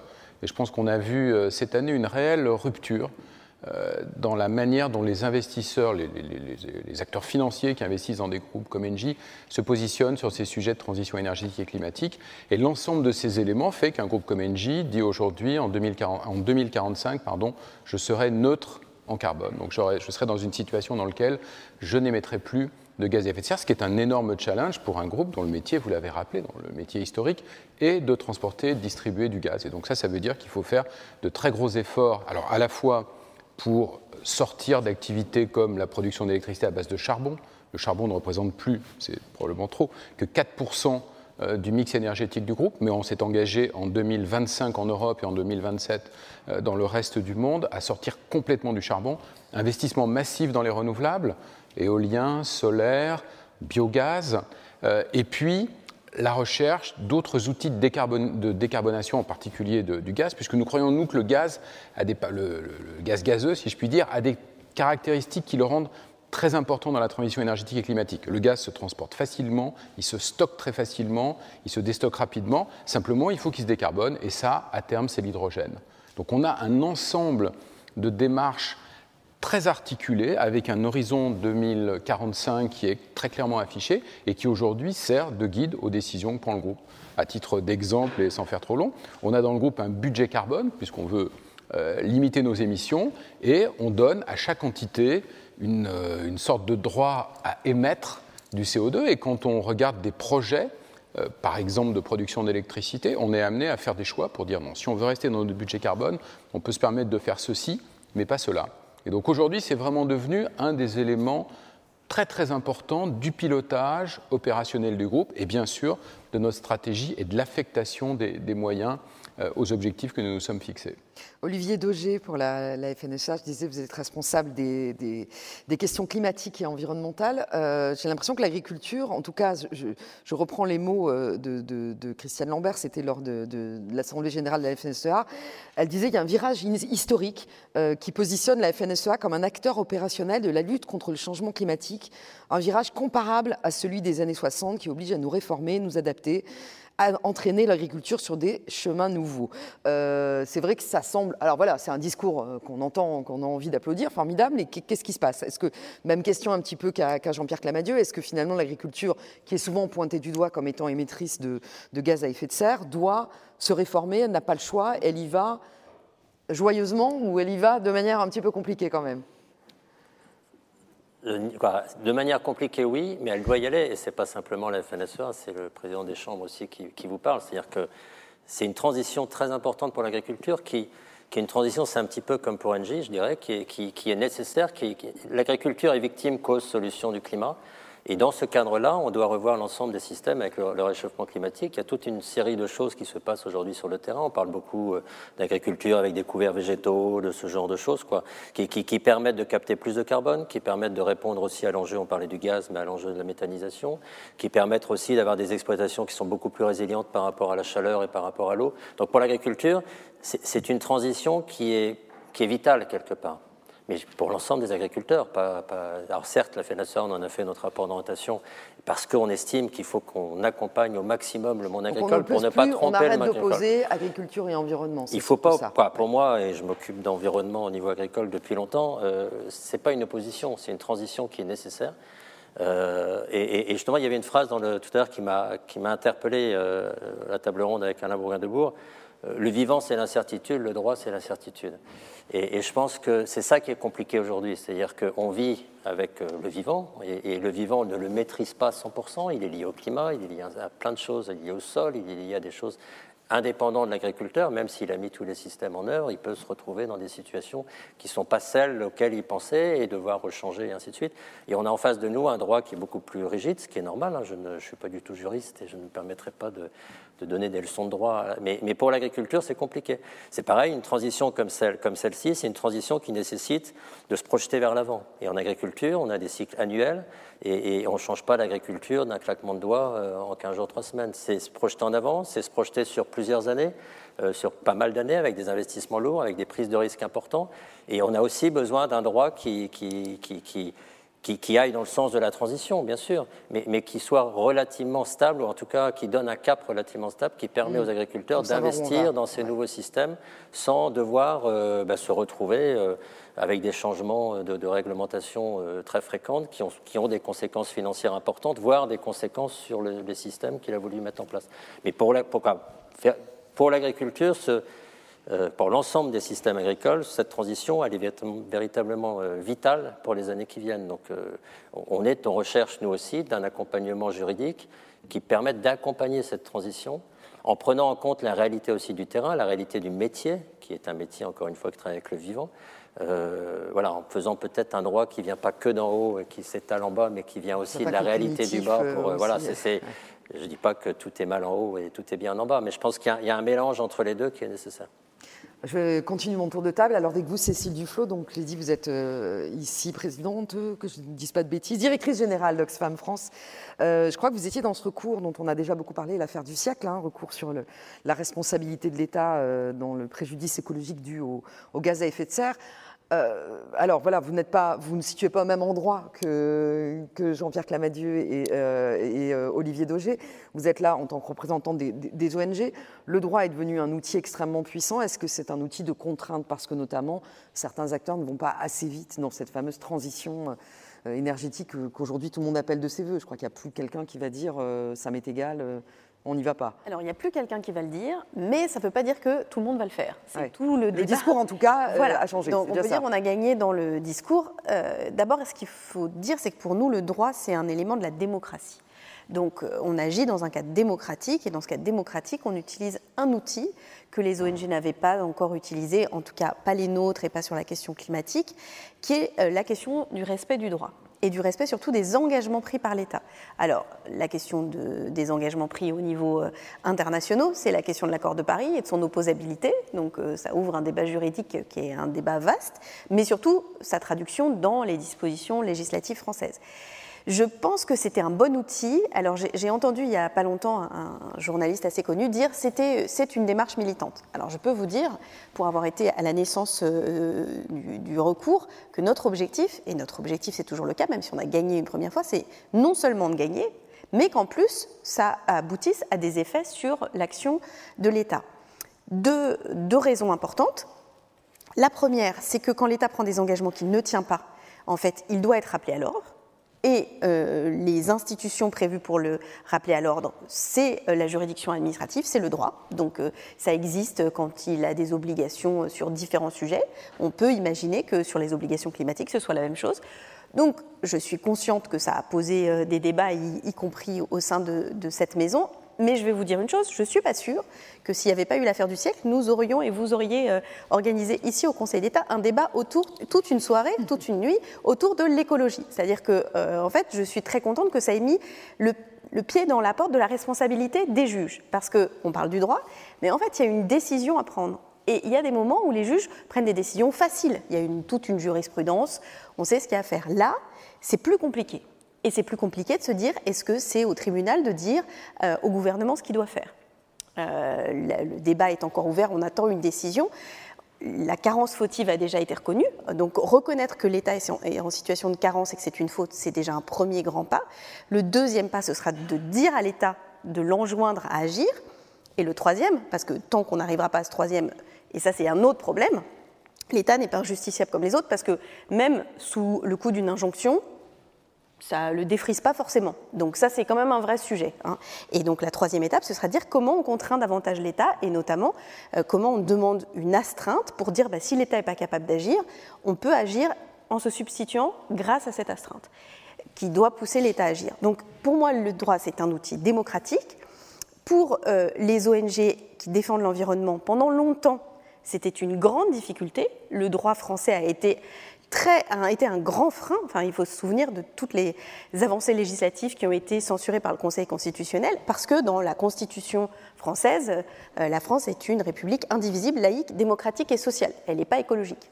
Et c'est normal parce qu'à parce qu'à l'époque, personne n'était écologique. Donc il a fallu conquérir la place de l'écologie dans le droit. Et une fois que cette place a été conquise, la rendre opposable, la rendre effective. Et c'est le moment où on est. C'est-à-dire, pour mm. moi, le moment où nous sommes, c'est pas est-ce que euh, le droit fait avancer l'écologie, c'est il est profondément interrogé par ça. Euh, et dans un moment où plus personne ne conteste la nécessité d'agir, peut-être qu'il sera l'obligation impersonnelle, ce qui existe euh, en anglais qui n'existe pas en français, c'est-à-dire il faut parce qu'il faut, pas parce que je te demande, mais parce qu'on le doit tous, il sera cette obligation impersonnelle qui euh, emmènera les acteurs à agir parce que, et ça c'est l'élément vraiment très important à retenir, même si nous étions tous exemplaires dans nos pratiques de consommation, euh, de transport, nous n'atteindrions que 25% des objectifs de l'accord de Paris. 75% dépendent de politiques publiques. Alors de politiques euh, comme la transformation du modèle agricole, de politiques de transport, et que pour ça, l'outil de gestion du collectif quel outil du droit, ce cadre commun, peut être un outil qui crée cette obligation, qui permet aux politiques publiques de se dérouler. Jean-François Longeau, j'ai dit vous êtes sénateur euh, et présidé, alors que je retrouve mes petits papiers, la commission d'aménagement du territoire, et du développement durable. Ce qui m'intéresse avec vous, c'est le législateur, parce que finalement, euh, le droit, c'est adapter, c'est faire euh, c'est faire appliquer des textes. Ces textes, il faut les écrire. Euh, vous avez beaucoup œuvré pour euh, améliorer la loi climat et résilience, hein, qui a été promulguée cet été, inspirée des travaux des membres de la Convention citoyenne pour le climat. On en a parlé juste avant. que peut le, que peut le, législateur? Est-ce qu'il faut déjà, c'est un choix que vous avez fait aussi, créer des nouveaux délits de, mise en danger de l'environnement, de délits d'écocide? Alors voilà, c'est une discussion qui a été très très longue là-dessus. Est-ce qu'il faut mettre plus de contraintes? Voilà, quel est votre travail du point de vue du, législateur? D'abord, merci. Merci de m'avoir invité. Moi, je, je suis particulièrement heureux d'être à vos côtés. Et avant de répondre à, à votre question euh, très intéressante, je, je souhaiterais rejoindre votre première interrogation euh, sur le- votre question du 1% que représente la France. Parce que c'est un sujet sur l'émission des gaz à 1% effet de serre. les C'est émissions de gaz à effet de serre. c'est 1% d'émissions de gaz à effet de serre. C'est un sujet, effectivement, quand on ne veut rien faire, on dit mais on ne représente que 1%. Et, et je pense que dans le cadre de la loi euh, climat et résilience, le Sénat a adopté un amendement euh, important, fort, euh, qui rappelle euh, et qui conforte nos engagements européens de réduction effectivement des émissions de gaz à effet de serre. Cet amendement vise, bien entendu, à conforter la crédibilité, et ça c'est primordial, la crédibilité de notre pays, parce que si on ne peut pas entraîner les autres, sinon on n'est pas crédible. Concernant l'action du, Parlement, et plus particulièrement ce- ce- celle du Sénat, le Parlement, à travers euh, effectivement la législation, contribue activement à, l'élaboration euh, du droit de l'environnement. Et vous l'avez dit, euh, nous, nous avons fait évoluer euh, la protection judiciaire de l'environnement dans le cadre de la loi climat et résilience en, en renfor- en renforçant les sanctions pénales en cas d'atteinte grave euh, et durable au milieu physique et par la création euh, effectivement du délit d'écocide, le relèvement du montant de nombreuses amendes prévues par le Code de l'environnement. Euh, le Parlement, son rôle, il doit être créateur de normes environnementales euh, et puis de veiller à ce que ces normes en- environnementales soient, appliquées. Le, le- le Parlement aussi donne une assise législative aux, stratégies environnementales euh, nationales et il est là pour inciter l'ensemble des acteurs à adopter des comportements, et le représentant de la FNSEA le disait tout à l'heure, d'inciter les acteurs à adopter des comportements euh, écologiquement vertueux. Parce que, effectivement, de, très récentes euh, décisions, et on l'a beaucoup évoqué, euh, que ce soit Grande Sainte du Conseil d'État et l'affaire du siècle du tribunal administratif de Paris, sont les premiers en France à véritablement placer les juges administratifs en position euh, d'apprécier la politique climatique menée par notre pays. Je crois qu'à mon sens, euh, la reconnaissance par le juge administratif euh, d'un préjudice causé par l'État pour inaction climatique dans l'affaire du siècle et la reconnaissance d'une carence de l'action de l'État dans la décision de Grande Sainte ne sont pas du tout la marque d'un gouvernement des juges en matière climatique. Ces décisions, au contraire, protègent l'autorité de la loi et les normes internationales auxquelles elle doit se conforter. Et vous me permettrez, euh, je note que le juge ne se substitue pas euh, au Parlement à travers, euh, à travers cette mesure et à l'exécutif, puisqu'il reviendra à l'exécutif, à ces derniers, de définir les politiques publiques, et c'est bien à nous hein, de définir les politiques publiques qui permettront d'atteindre, parce qu'il faut effectivement se fixer un certain nombre d'objectifs, et c'est bien de se fixer un, certain nombre d'objectifs, c'est bien de fixer un certain nombre de dates, mais euh, je crois qu'il faut euh, que nous puissions euh, nous y tenir et atteindre ces objectifs climatiques que, nous, que nous nous sommes fixés. Voilà, c'est ce que je, souhaitais dire. Et effectivement, sur, tout à l'heure, sur, sur les propos de, de, de monsieur Bougrain-Dubourg, euh, la loi, la loi, parce qu'il disait que la loi suffisait. Je, je ne pense pas, d'ailleurs, parce que la loi euh, climat et Il disait que tous les résilience. règlements étaient déjà là et qu'il fallait juste les Oui, faire appliquer. mais euh, sur la loi climat et résilience, on, couvre à peu près, on, on ne sécurise qu'un tiers de la réduction des émissions euh, de gaz à effet de serre. Je crois que la loi ne peut pas tout. La loi ne peut pas tout. Il faut aussi, derrière, euh, amener des financements. On, va euh, bientôt euh, examiner euh, le budget de l'État. Il faut, à travers le, PLF, amener des financements. Et puis, via ce PLF, de la diplomatie, via les COP. hein, je crois que c'est- très important. Et puis, des actions concrètes au niveau des, territoires. par exemple, avec les traits de côte, on a parlé, les, les des feux et autres. Voilà euh, ce que je souhaitais dire sur, euh, effectivement, la loi doit évoluer et je, me permets quand même d'évoquer les propositions du Parlement euh, qui, n'a pas fait l'objet de décisions gouvernementales et pour lesquelles nous avons, nous, le Sénat, fait des, propositions importantes comme la pollution liée à l'empreinte environnementale, le doublement du fret ferroviaire, sont quelques exemples, mais je crois que le Parlement doit, être- doit jouer pleinement son rôle pour inciter euh, effectivement à, mieux gérer mm. ces émissions de gaz à effet de serre. Je voudrais demander à messieurs Clamadieu et Daugé, est-ce que euh, voilà, la norme, le droit, on voit bien qu'il y a une, euh, je vais dire une inflation, mais c'est déjà un jugement de valeur si je dis ça, mais qu'il y a, euh, voilà, avec les objectifs qu'il est nécessaire d'attendre euh, la loi édicte des normes, des règlements. Est-ce que parfois le droit n'est pas aussi un, euh, quelque chose qui peut être un frein au changement, Jean-Pierre Camadieu Oui, bien sûr, le, droit peut être un frein. Alors d'abord, les entreprises, elles ont besoin de droit. Enfin, le, droit, c'est quelque chose qui permet de créer des cadres qui nous donnent une forme de sécurité juridique. Et quand on investit, et c'est souvent le cas dans les métiers de l'énergie, quand on investit des montants très importants, avec des temps de retour qui sont longs, il faut qu'on ait effectivement une forme de sécurité juridique. Alors, ceci dit, euh, prenons un exemple très, très concret. Hein. Je pense que la France a un besoin très fort d'investir dans les énergies renouvelables. Au sein des énergies renouvelables, il y a un sujet qui nous paraît à nous énergéticiens très important, c'est l'éolien en mer. Pourquoi? Parce que quand on met des éoliennes en mer, on est capable de produire de l'électricité presque 24 heures sur 24. Parce qu'il y a du vent tout le temps. Parce qu'il y a du vent tout le temps et presque 365 jours par an. On peut le faire d'ailleurs dans des champs qui ont des puissances qui, les, qui sont comparables à celles d'autres moyens de production, en particulier les centrales nucléaires. La France, pardon de citer cet exemple, il est caricatural, mais je pense qu'il qu'il dit quelque chose d'important. La France a décidé en 2013 et 2014 de lancer un certain nombre de projets de parcs d'éolien en mer aucun de ces projets n'a vu le jour aujourd'hui. Il y a 5000 éoliennes en mer en Europe, il y en a zéro en France, du fait de l'accumulation de recours. Les optimistes pensent euh, qu'au printemps prochain, on verra peut-être les premières éoliennes installées et connectées. Alors, c'est des recours qui ont été faits au nom de l'environnement. Oui, alors, hein, ils ont été faits au nom de plein d'intérêts divers, et, et, je, au fond, je ne porte pas de jugement sur la qualité de ces recours. Ce que je dis simplement, c'est que 10 ans pour développer des installations de cette nature, c'est bien trop long. Euh, il faut qu'on. Et, à nouveau, hein, qu'il y ait des mécanismes de régulation qui conduisent à dire qu'un projet est acceptable ou non me, me choque absolument pas. Mais il faut aller beaucoup plus vite. Aujourd'hui, développer des éoliennes euh, en Allemagne, au Danemark, il faut 4 ans à peu près entre la, le lancement du projet et sa réalisation. En France, on est sur des délais qui sont plutôt entre 8 et 10 ans. Donc, un, donc oui, le droit peut être un frein.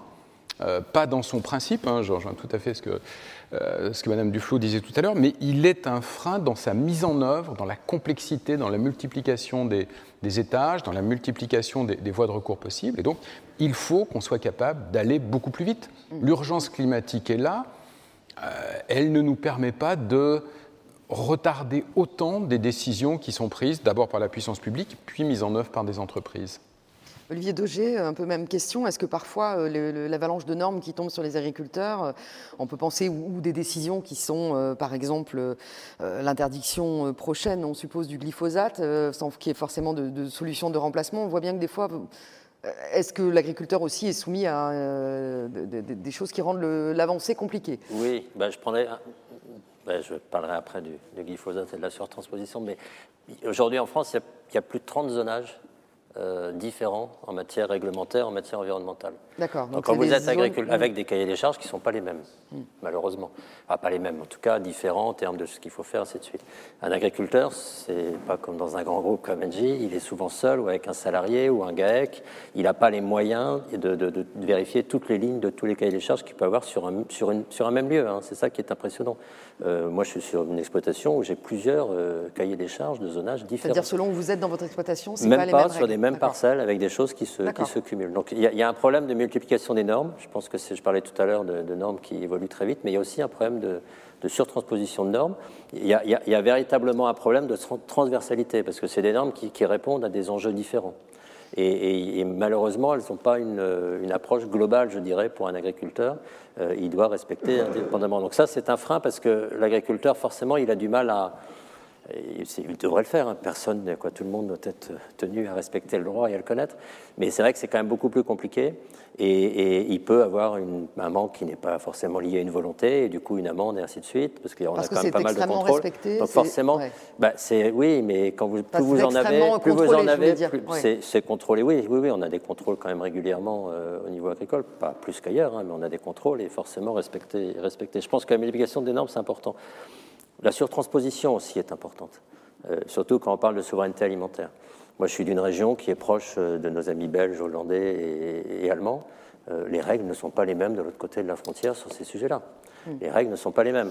Euh, ce qui fait que ben, nos usines françaises d'agro-industrie, elles vont chercher leurs matières premières à, à côté. Euh, voilà, donc, pour moi, il y a alors, des règles environnementales, des règles sociales aussi. Bon, on ne va pas rentrer dans le détail, mais il n'empêche que c'est une réalité que vit l'agriculteur euh, qui vit à 3 km de la frontière, il ne respecte pas les mêmes règles. Donc ça, c'est aussi cette surtransposition, surtout à l'époque où on parle de souveraineté alimentaire, ce qui est une très bonne idée, notamment dans le cadre des accords de Paris, de, de reterritorialiser les choses, ça pose, véritablement une question. Et, vous parliez du glyphosate, c'est l'exemple. Euh, Aujourd'hui, on apporte... des produits qui sont non seulement OGM, mais arrosés au glyph- au glyphosate, euh, qui est le soja sud-américain, hein, euh, où ils sont à des doses de 7, 8, 10 litres hectares de glyphosate sur du soja OGM, donc c'est double, double peine, je dirais, mais il n'empêche que c'est celui-là qui rentre. Et l'Europe, aujourd'hui, autorise officiellement ces produits-là. Je dis bien autorise officiellement, c'est-à-dire qu'il y a un tampon d'entrée de l'Europe qui autorise le produit qui est complètement interdit chez nous. Je pense qu'il y a un côté un peu schizophrène aussi euh, dans les mesures. Euh, c'est pour ça que nous, professionnellement, FNSEA, mais pas que FNSEA, on demande à ce qu'il y ait des clauses miroirs sur le carbone, sur les phytos, sur ainsi de suite, parce qu'on peut plus se permettre que l'agriculture soit un peu le- le- la contrepartie d'autres secteurs économiques dans les accords internationaux. Vous voyez, c'est ce côté. le- L'environnement peut fonctionner et peut ne pas bloquer, mais il faut, il faut impérativement. Le, dernier petit point que je voulais dire, c'est. euh, on demande aussi un équilibre justement par rapport, euh, notamment du principe de précaution, qui est un des grands principes aujourd'hui, par rapport aux autres principes de la Constitution et notamment de la liberté d'entreprise et, la- et notamment de- dans, dans ce, dans ce monde libéral dans lequel on vit au niveau européen. C'est-à-dire qu'on ne peut pas demander aux agriculteurs de respecter des, des- des- plein, plein, de, plein, plein, de, Mhm. plein de clauses différentes et en même temps les mettre sur un marché complètement libéral et l'agriculteur retrouve dans le magasin à côté de chez lui des produits qu'il n'a pas eu le droit de produire lui-même. Je pense qu'à un moment donné, si on veut avancer sur le droit, il faut aller jusqu'au bout parce que les agriculteurs ne sont, sont pas du tout opposés à appliquer un certain nombre de cahiers charges, ce n'est pas la question. La question, elle est du revenu derrière, c'est-à-dire de rentrer sur les marchés derrière. Si l'agriculteur n'a pas les moyens de rentrer sur le marché, c'est son exploitation qui est en péril. hein. On, on importe de plus en plus d'alimentation en France, on importe plus de 50% de ce qu'on consomme aujourd'hui. Dans le pays de l'alimentation, c'est quand même assez étonnant. Euh, et, mais surtout, il y a une dérive depuis, depuis 20 ans, c'est-à-dire qu'on on a une augmentation des importations, une baisse des exportations en global. hein. Euh, L'équilibre euh, exportation-importation a beaucoup changé. Donc voilà, c'est appliquons ces règles de droit encore une fois, appliquons-les en, en prenant la réalité du terrain au niveau agronomique, j'en parlais tout à l'heure, mais du terrain aussi au niveau économique. Ne mettons pas les agriculteurs dans des impasses, parce qu'aujourd'hui, c'est quand même dans un certain nombre de niveaux. Moi, je le vis sur mon, secteur des Hauts-de-France, du Nord-Pas-de-Calais. Je vois bien la différence entre les producteurs euh, du Nord-Pas-de-Calais et les producteurs flamands qui sont juste à côté et qui n'appliquent pas les mêmes règles, qui ont des Après, règles beaucoup plus soumis aux normes pragmatiques. européennes aussi, mais c'est pas. Oui, mais ouais. on a tendance à, il y a, on va pas rentrer dans le débat sur les pesticides. On peut, on peut, bah oui, allons-y. On peut, mais je veux bien. Allons-y, Non, non, mais allons-y. je veux bien. Mais moi, ça me, ça me dérange pas. Mais il y a plus de produits. Vous avez beaucoup plus de produits interdits en France qu'en Belgique. Je pense aux légumes. Euh, il y a plus de produits autorisés en Belgique qu'en France. Et les produits, ils finissent tous dans la même usine. Hein, c'est pas grave. Ils finissent tous en surgelé ou en machin dans le même magasin. Euh, voilà. Donc il y, y a un moment donné, c'est compliqué de dire on veut une agriculture sur le territoire, une agriculture de production de territoire, et la mettre sur un pied d'inégalité par rapport à d'autres producteurs à côté. Voilà. Euh, Cécile Duflot, vous vouliez parler des pesticides, ça tombe bien, c'était aussi, je voulais aussi en, je voulais aussi en parler. Non, non, mais Pas que des pesticides. Je voulais pas juste uniquement des réagir pesticides. un tout petit peu à, à ce que ce qu'a dit le, le président Longeau sur euh, la question de l'écocide et des nouveaux délits, parce que je ne pourrais pas être là sans le dire. Euh, c'est un vrai recul en fait, et tous les analystes l'ont dit, de demander un délit continu de 7 ans, etc. En ayant repris le nom, c'est un peu un vrai travestissement. Donc euh, on ne peut pas considérer que c'est une avancée. Personne ne, considère. Il fallait utiliser le terme et faire semblant de le reprendre en le vidant de sa substance juridique. Donc on verra bien qui un jour, éventuellement, au cas où, sera condamné sur la base de ce délit, qui est bien euh, dans la loi. Mais je pense que ça n'arrivera pas et je pense que c'était prévu pour que ça n'arrive pas. Ce qui me fait faire le lien avec la question des normes et des surnormes. Euh, Il se trouve que avant de diriger une ONG, j'ai eu la chance, le bonheur et le plaisir d'être euh, ministre, puis d'être parlementaire. Et ce qui est très intéressant sur qui produit la norme et pourquoi on la produit, il n'y a pas un gentil méchant euh, imaginaire qui tout d'un coup dit tiens, on va faire plein de grosses normes. Et je peux vous dire que notamment sur euh, le renforcement ou les difficultés d'installation d'éolien ou d'éolien en mer, ce n'est pas les écologistes qui sont les farouches opposants de l'installation de l'éolien en mer, historiquement. Donc, on a, voilà. Donc euh, cet argument-là, c'est un argument assez paradoxal parce que parfois, ce sont ceux qui se plaignent de cet euh, accroissement de normes qui parfois en sont les principaux promoteurs par leur travail de conviction, on va dire pour être poli, de, euh, du législateur. Ça, c'est le deuxième point. Sur la question que, que vous posez de l'égalité face au droit, c'est une question intéressante, effectivement.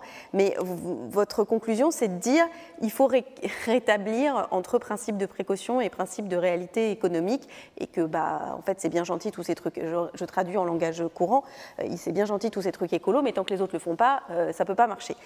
Moi, mon problème, et, ce que je veux vous dire, c'est qu'en fait, les agriculteurs allemands qui euh, euh, se sont lancés dans des exploitations plus, plus intensives, etc., vivent ce qu'ils ont vécu avec euh, le ravinement total d'une partie des terres sous les inondations. C'est-à-dire que la menace de la crise écologique, c'est pas un truc pour faire plaisir et de changer nos façons de produire, nos façons de consommer, et de manière assez radicale, c'est pas pour faire plaisir aux écologistes, c'est pour répondre à une nécessité qui est une nécessité d'humanité. C'est même pas une nécessité de planète. La planète peut vivre sans les humains, peut vivre euh, sans aucune difficulté, elle, rétablira son climat autrement. Et donc je pense que la question de, de- de l'évolution de la norme, et vous avez raison, il faut aller plus loin, et euh, je dis qu'il faut que les produits en France soient produits sans pesticides et que nous n'importions pas de soja OGM, pas seulement parce qu'il a des pesticides, mais aussi parce qu'il contribue à la déforestation et euh, à affamer les populations des pays où ils sont produits en Amérique du Sud. Donc, euh, en fait, ce, mode de développement est un mode de développement qui est euh, destructeur pour euh, le climat et aussi pour les humains. Et c'est vrai que pourquoi le droit peut être utile? Parce que la fonction du droit, c'est de réguler euh, le fonctionnement d'une société et d'aboutir à la paix et la concorde. C'est ça le but du droit. Euh, Et aujourd'hui, pour permettre la paix et la concorde, il faut être extrêmement offensif pour euh, lutter tant qu'il est encore possible de le faire contre les émissions de gaz à effet de serre. Mais je le dis déjà, et ça, ça va être, à mon avis, un autre champ que le droit va devoir défricher pour travailler sur l'adaptation. Parce qu'on n'est pas prêt. On n'est pas prêt dans notre pays. On est, euh, euh, c'est, d'aujourd'hui, mais aujourd'hui, à 7 h du matin, le maire de Marseille a dit à tous les parents gardez vos enfants à la maison, les envoyez pas à l'école. C'est la grève des poubelles qui ont été emportées par euh, euh, des vagues euh, de flots qui les ont emmenés dans la mer. C'est, enfin, je veux dire, nos infrastructures ne sont pas prêtes, nos modes de production ne sont pas prêts. Et de toute façon, même si nous arrivons à rester sous les 2 degrés, on évitera l'énorme catastrophe, mais on se prendra quand même le mur. Et donc, il va falloir aussi que la norme euh, travaille sur cette question de l'adaptation, puisque c'est la seule façon de nous contenir collectivement. Et si on écoute ce que disait euh, Olivier Daugé, c'est que le problème de la norme, c'est la norme locale, euh, trop, trop euh, C'est quoi? C'est au niveau européen que ça peut se passer? Parce qu'au niveau mondial, il ne faut pas rêver, on ne va pas réussir à faire un droit Ah, Alors, international. je suis- moi, je rêve pas. Je suis très lucide en fait, parce que euh, retournons, allez, deux ans en arrière, deux ans. Et puis on fait le même débat ici, et puis on vous dit qu'un jour tout le monde portera le masque, qu'on aura cloué les avions au sol, qu'on aura mis 5 millions de personnes en télétravail en 24 heures en Ile-de-France, qu'on ne pourra plus se réunir à plus de euh, temps dans une pièce, etc. Tout le monde aurait rigolé. Mais rigolé en disant ça n'existe pas. Et puis de toute façon, les Français, bah, éventuellement chez les Allemands peut-être, mais alors les Français, jamais de la vie, ça n'existera.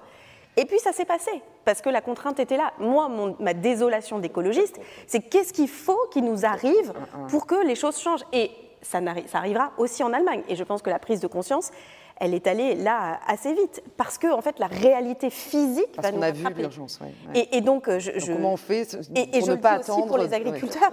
En fait, moi, je, je suis d'accord sur le fait que, ce- que cette alliance, elle est, elle, est, elle est évidente pour une raison très simple.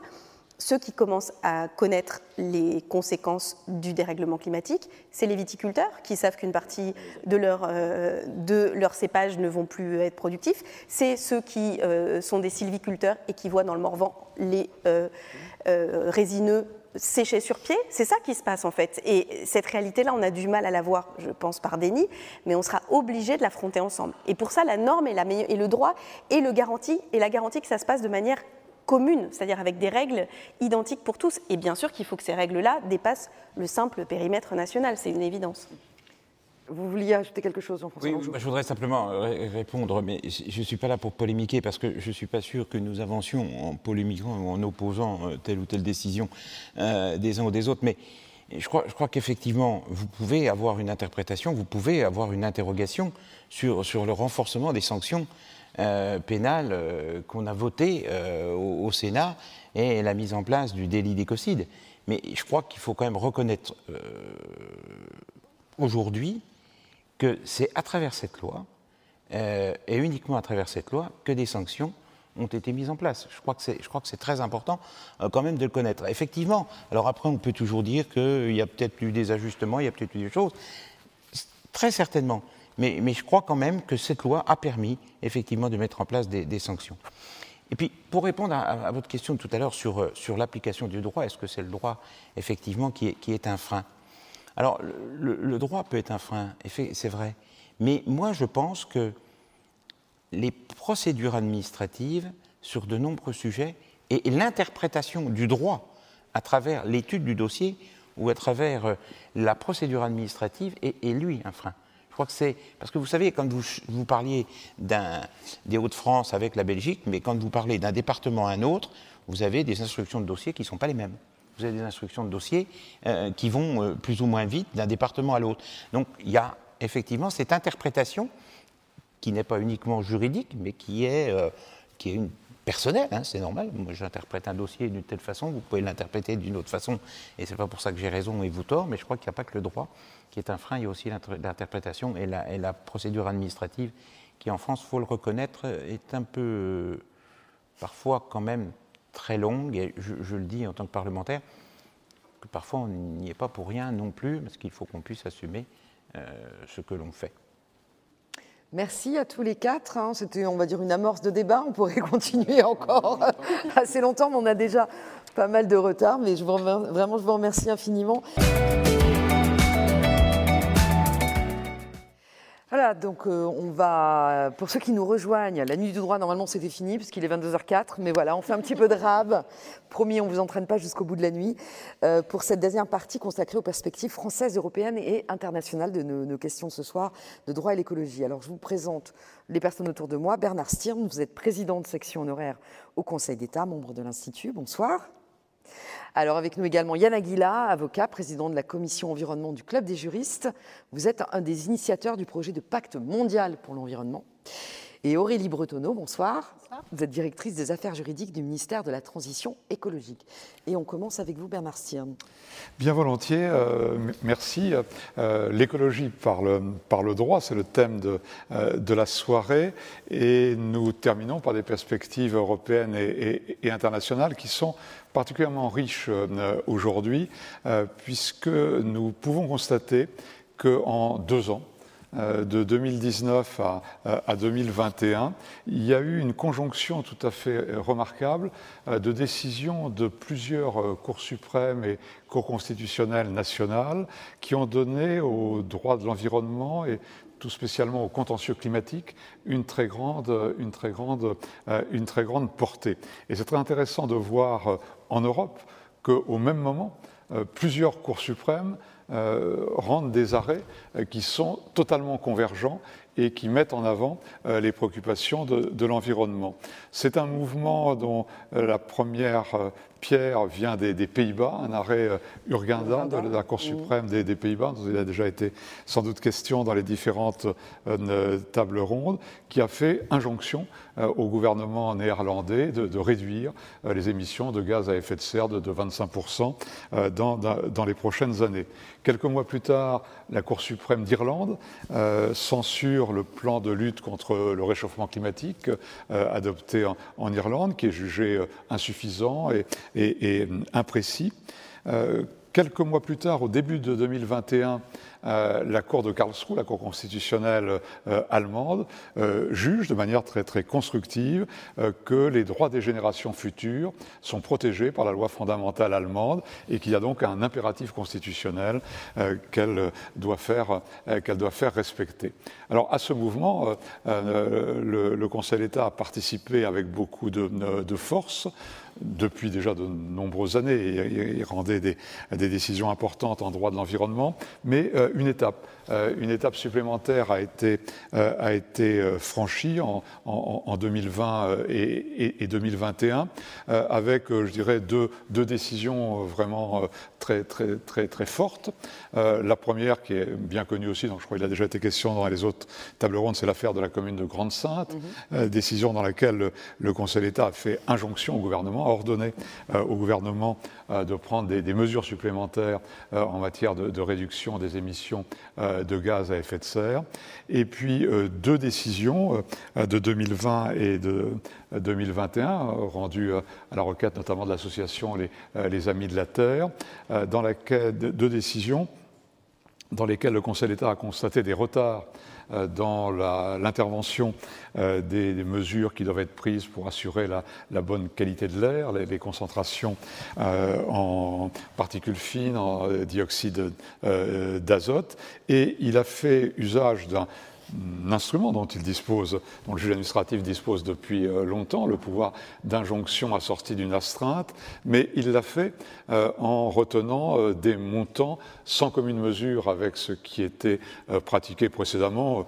La plupart des astreintes, c'était quelques centaines, voire quelques, quelques milliers, quelques milliers d'euros. là, il y a eu une astreinte de 10 millions d'euros par semestre de retard, vraiment un changement, un changement de, de nature. Alors je crois qu'il est très intéressant intéressant, euh, dans, l'espace européen, euh, de, rapprocher ces différentes décisions euh, néerlandaises, irlandaises, allemandes, françaises, et de voir combien les, les, les, juges sont aujourd'hui très porteurs du droit de l'environnement et en particulier accordent toute, sa force euh, euh, toute leur force au texte qui protège l'environnement, texte constitutionnel, convention internationale. Ce ne sont pas simplement des écrits en l'air, ce sont aujourd'hui des écrits euh, auxquels les différentes juridictions donnent une portée véritablement très, très, très effective.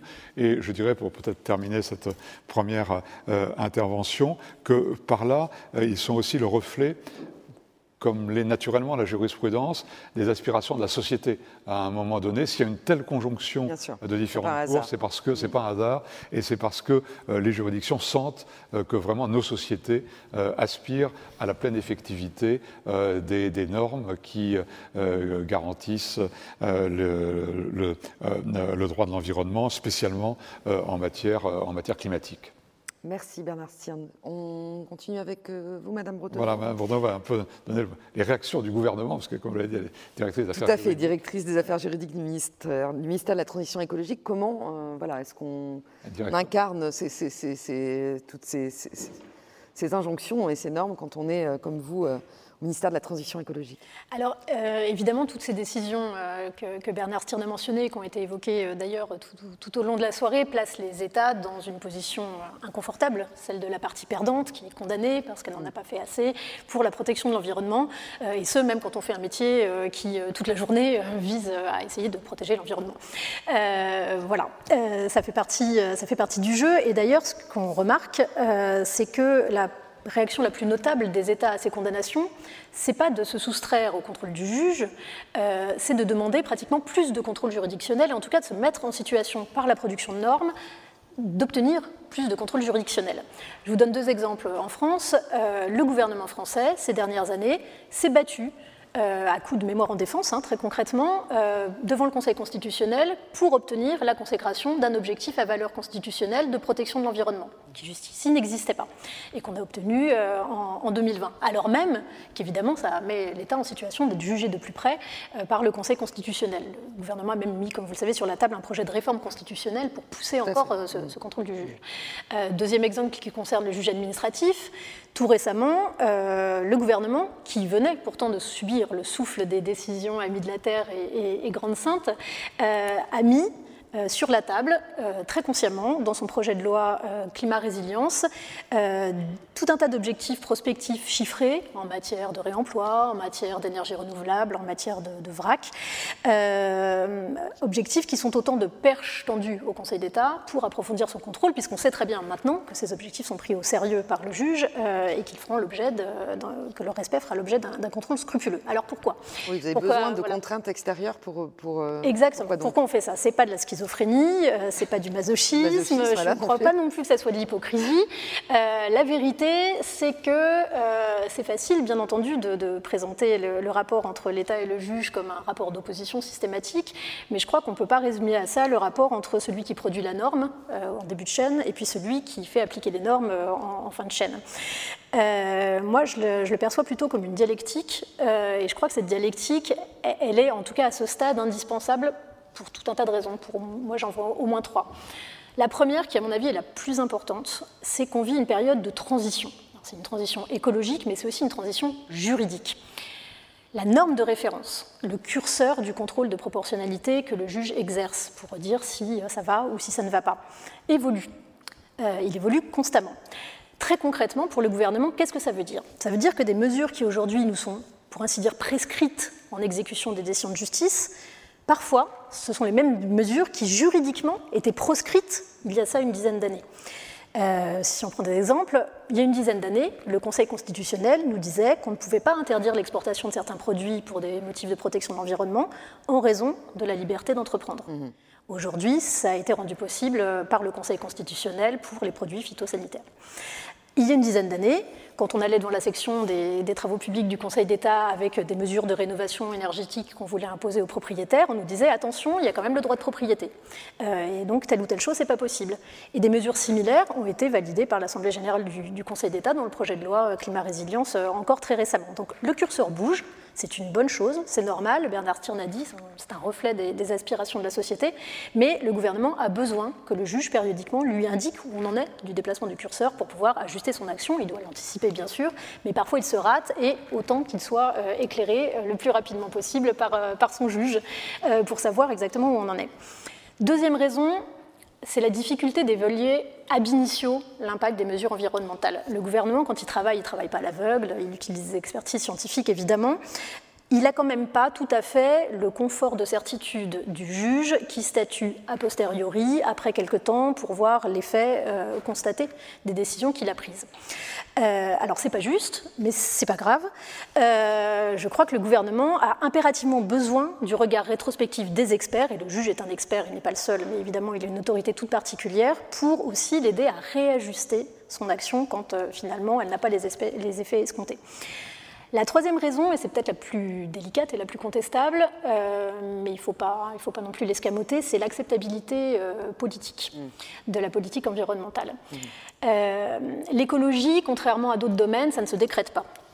on a besoin de l'adhésion des acteurs parce que pour avoir un effet, eh ben, il faut une, une incidence réelle sur les comportements individuels.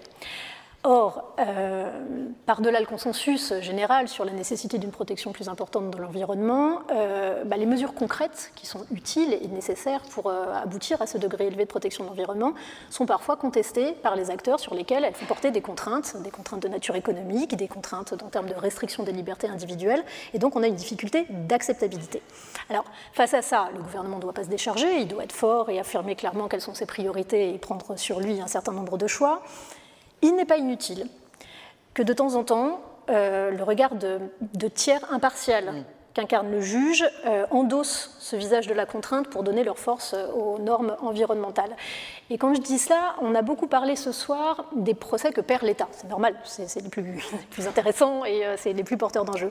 L'État en gagne tout plein des procès, heureusement d'ailleurs, parce que sinon il y aurait quand même un problème avec, avec l'État de droit dans, dans, ce pays. On pourrait être très inquiet pour, pour, pour ce que fait pour l'action gouvernementale. il gagne notamment tout plein de procès où l'État prend des normes pour la protection de l'environnement qui sont attaqués par des acteurs économiques et le juge lui donne raison. Et dans ces cas-là, l'onction juridictionnelle reçue par le texte grâce à ce passage contentieux est évidemment un facteur très puissant de légitimité de la norme qui joue un, rôle absolument crucial pour, son exécution et, son efficacité.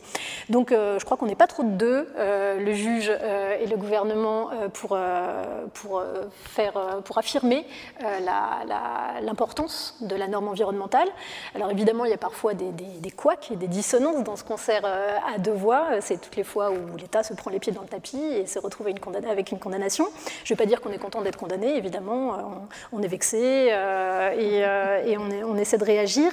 mais je crois qu'il faut se souvenir d'abord qu'on est face à un droit jeune, un droit qui est encore en construction. Alors voilà, il y a peut-être aussi là-dedans les, les hoquets d'une croissance rapide qui, sont inévitables.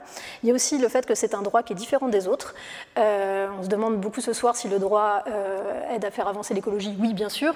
Euh, l'écologie aide aussi, je pense, à repenser de nouvelles méthodes de droit, plus d'évaluation pour justement réduire cet écart entre le temps du gouvernement et, voilà, et le temps du juge, plus de participation des citoyens, y compris à l'élaboration de la norme. On, on, en a eu un exemple très récent pour que l'acceptabilité ne soit pas reléguée en bout de chaîne contentieuse, plus d'expérimentation aussi. Euh, parfois, euh, parfois l'Assemblée générale euh, les, fronce à sourcil en nous disant qu'on fait beaucoup d'expérimentation, et bien entendu, bien entendu, elle a raison. Mais, mais c'est vrai qu'on a besoin d'un droit expérimental pour aboutir à des normes plus agiles et plus facilement réajustables au vu des résultats. Donc, c'est parfois dur pour, l'État, qui n'a pas une mission facile, mais je crois qu'il ne faut pas vivre le regard du juge comme, une contrainte stérile et comme une punition, mais au contraire comme un aiguillon utile au service d'un objectif qui est quand même commun, puisque tous ensemble, on est autour de la table pour faire avancer la cause du droit de l'environnement. Merci beaucoup, Bretonneau. À vous, Yann Aguila, donc je rappelle président de la commission environnement du Club des juristes, initiateur du projet de pacte mondial pour l'environnement. Alors de quoi, de quoi s'agit-il justement? Alors je vais, je, vais, aller dans le même sens de tout ce qui vient d'être dit. Et en deux mots, le projet de pacte mondial pour l'environnement, c'est un projet de traité international qui euh, est soutenu par la France, qui en résumé, consiste à proposer un texte fondamental, fondateur, qui reconnaîtrait les droits et devoirs en matière d'environnement. On connaît ça en France, on a la charte constitutionnelle de l'environnement, on voit ce que c'est. C'est l'idée d'exporter ce, ce, modèle, j'allais dire français, à l'échelle internationale. Et c'est un projet qui a fait l'objet d'une résolution de l'Assemblée générale des Nations unies en 2018, qui depuis est en discussion et qui se heurte à des difficultés euh, assez importante de la part de beaucoup d'États qui, euh, qui, résistent. Et du coup, ça me permet de d'annoncer un petit peu la tonalité euh, de ce que je vais dire, parce que je suis ici pour parler des perspectives internationales. sous l'angle des perspectives internationales, j'aimerais corroborer tout ce qui a été dit sur l'importance du droit et l'importance du juge. L'importance du droit d'abord, c'est tout le thème de notre réunion. Je ne peux que corroborer l'importance du droit en matière d'environnement, l'importance de l'obligation juridique. J'aurais envie de dire l'importance du droit dur. Pourquoi? Parce que, et même si Aurélie Bretonneau a parlé effectivement de la nécessité de rechercher l'adhésion, c'est vrai, mais il y a un moment où on le voit bien, à quoi on se heurte aujourd'hui quand on veut réformer nos sociétés? Nous savons ce qu'il faut faire, nous savons la gravité de la situation, et pourtant nous n'agissons pas. Et ça, c'est valable à l'échelle internationale. Et on sent bien qu'on a besoin d'obligations. On a besoin d'être contraint. Même si il faut changer les mentalités, même si nous savons tous qu'il vaut mieux ne plus prendre l'avion, mais on est tous plein de contradictions. Je prends l'avion, j'avoue, je prends l'avion. Et donc on a besoin d'obligations juridiques. C'est pour ça qu'on a besoin de règles, c'est pour ça que je crois que le droit est un outil indispensable pour réformer la société. Le droit souple, c'est bien, mais il y a un moment où il faut du droit dur, il faut de la normativité. Importance du droit et importance du droit international, parce que évidemment, on ne va pas régler les problèmes de la biodiversité ou régler euh, euh, le réchauffement climatique euh, pays par pays. Juste un ou deux chiffres que d'ailleurs j'ai regardé, j'ai pris dans les conclusions du rapporteur public sur l'affaire commune de Grande-Sainte mais ce sont des chiffres connus, sur le nombre, euh, les, émissions de gaz de CO2 par habitant. Par habitant, par pays. La France, 5 tonnes. Ça paraît beaucoup, mais en fait, la France est le bon élève. Parce qu'en Europe, la moyenne, c'est 7 tonnes. En Chine, c'est 8 tonnes. Et aux États-Unis, 16 tonnes. C'est juste un chiffre pour illustrer le fait que, évidemment, on ne va pas régler nous tout seuls en France ce sujet. Donc, on a besoin de droits, et on a besoin de droits à l'échelle internationale. On a besoin de droits international. Or, si on regarde le système aujourd'hui de droit international, de gouvernance mondiale, la vérité, c'est que euh, les causes de l'échec sont profondes. Je n'ai pas le temps de développer, mais aujourd'hui, on assiste quand même, malgré euh, un petit bouillonnement, on voit bien l'accord de Paris, la Convention biodiversité, euh, c'est une histoire parsemée d'échecs. Échecs dans l'élaboration des textes, échecs dans l'exécution des textes, parce que dans l'application, il n'y a pas de justice internationale.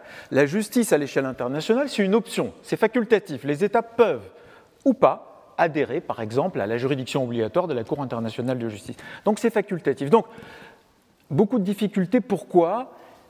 Je ne développe pas plus parce que je n'ai pas le temps, mais je crois qu'il y a une vraie question que pose l'écologie au droit. Tout à fait d'accord avec Aurélie Bretonneau pour dire que la, problématique peut se renverser. Euh, c'est que l'écologie conduit à revoir les bases profondes du droit international et de la gouvernance mondiale. Parce qu'à la fin, si ce qu'on vient de se dire est vrai, si la pollution ne s'arrête pas aux frontières, aux frontières s'il y a des intérêts communs à l'ensemble de l'humanité, ces intérêts sont supérieurs aux intérêts des États. Et cette affirmation, si on va jusqu'au bout de la logique, elle conduit à avoir en tout cas une coexistence des souverainetés et à revoir notre système de gouvernance mondiale pour qu'on ait une fonction normative du droit international qui soit plus efficace. C'est des mots un peu compliqués, mais tout simplement pour dire qu'aujourd'hui, pour élaborer du droit international, c'est très compliqué. On se heurte en permanence à des paralysies du système international. Et, vous voyez, il y a dans cette salle un certain nombre de, hauts fonctionnaires, des ministères j'en connais euh, dans les organisations internationales, dans, euh, je connais des diplomates.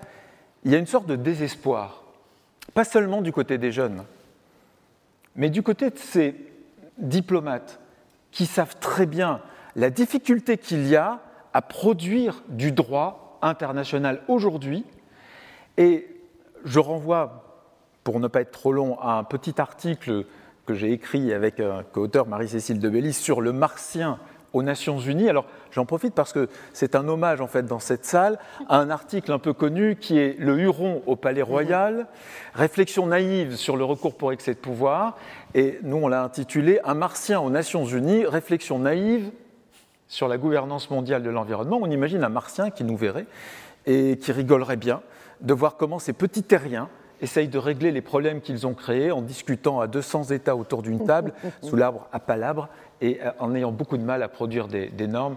Donc il y a beaucoup de réformes encore à faire et beaucoup de travail sur la table pour améliorer la situation. Mais je rebondis à ce que vous dites. Euh, je pense qu'il y a peut-être quelques décennies, on n'imaginait pas un droit européen qui fonctionne de la façon dont il fonctionne, donc on y est arrivé. Absolument. Peut-être l'espoir. Euh, alors l'Europe, c'est pas le monde, mais, mais, c'est aujourd'hui, tout le monde l'a dit tout, tout, au long de cette soirée. Vraiment, ce qui est producteur de protection de l'environnement, c'est le droit européen. Donc là, on a quand même une. Je ne sais pas, Rudy Bretonneau, vous hochez de la tête, mais euh, effectivement, on, a réussi à produire nouvelles normes On a réussi à produire des nouvelles normes, euh, alors évidemment avec un système institutionnel extrêmement intégré qu'on ne pourra pas reproduire sans doute euh, à l'échelle mondiale, en tout, cas, en tout cas peut-être pas, pas, dans les années qui viennent. Euh, ça sera un peu compliqué, mais c'est quand même un système, un système de l'Union européenne qui a été aussi produit bah, à, à coup d'affirmation et de volonté politique pour, euh, pour créer des textes. Ce droit, il ne sort pas de nulle part. Alors, c'est vrai qu'il sort euh, en partie de la jurisprudence de la CGUE, mais enfin, il sort aussi de, textes qui ont été élaborés par des États membres qui sont des États souverains.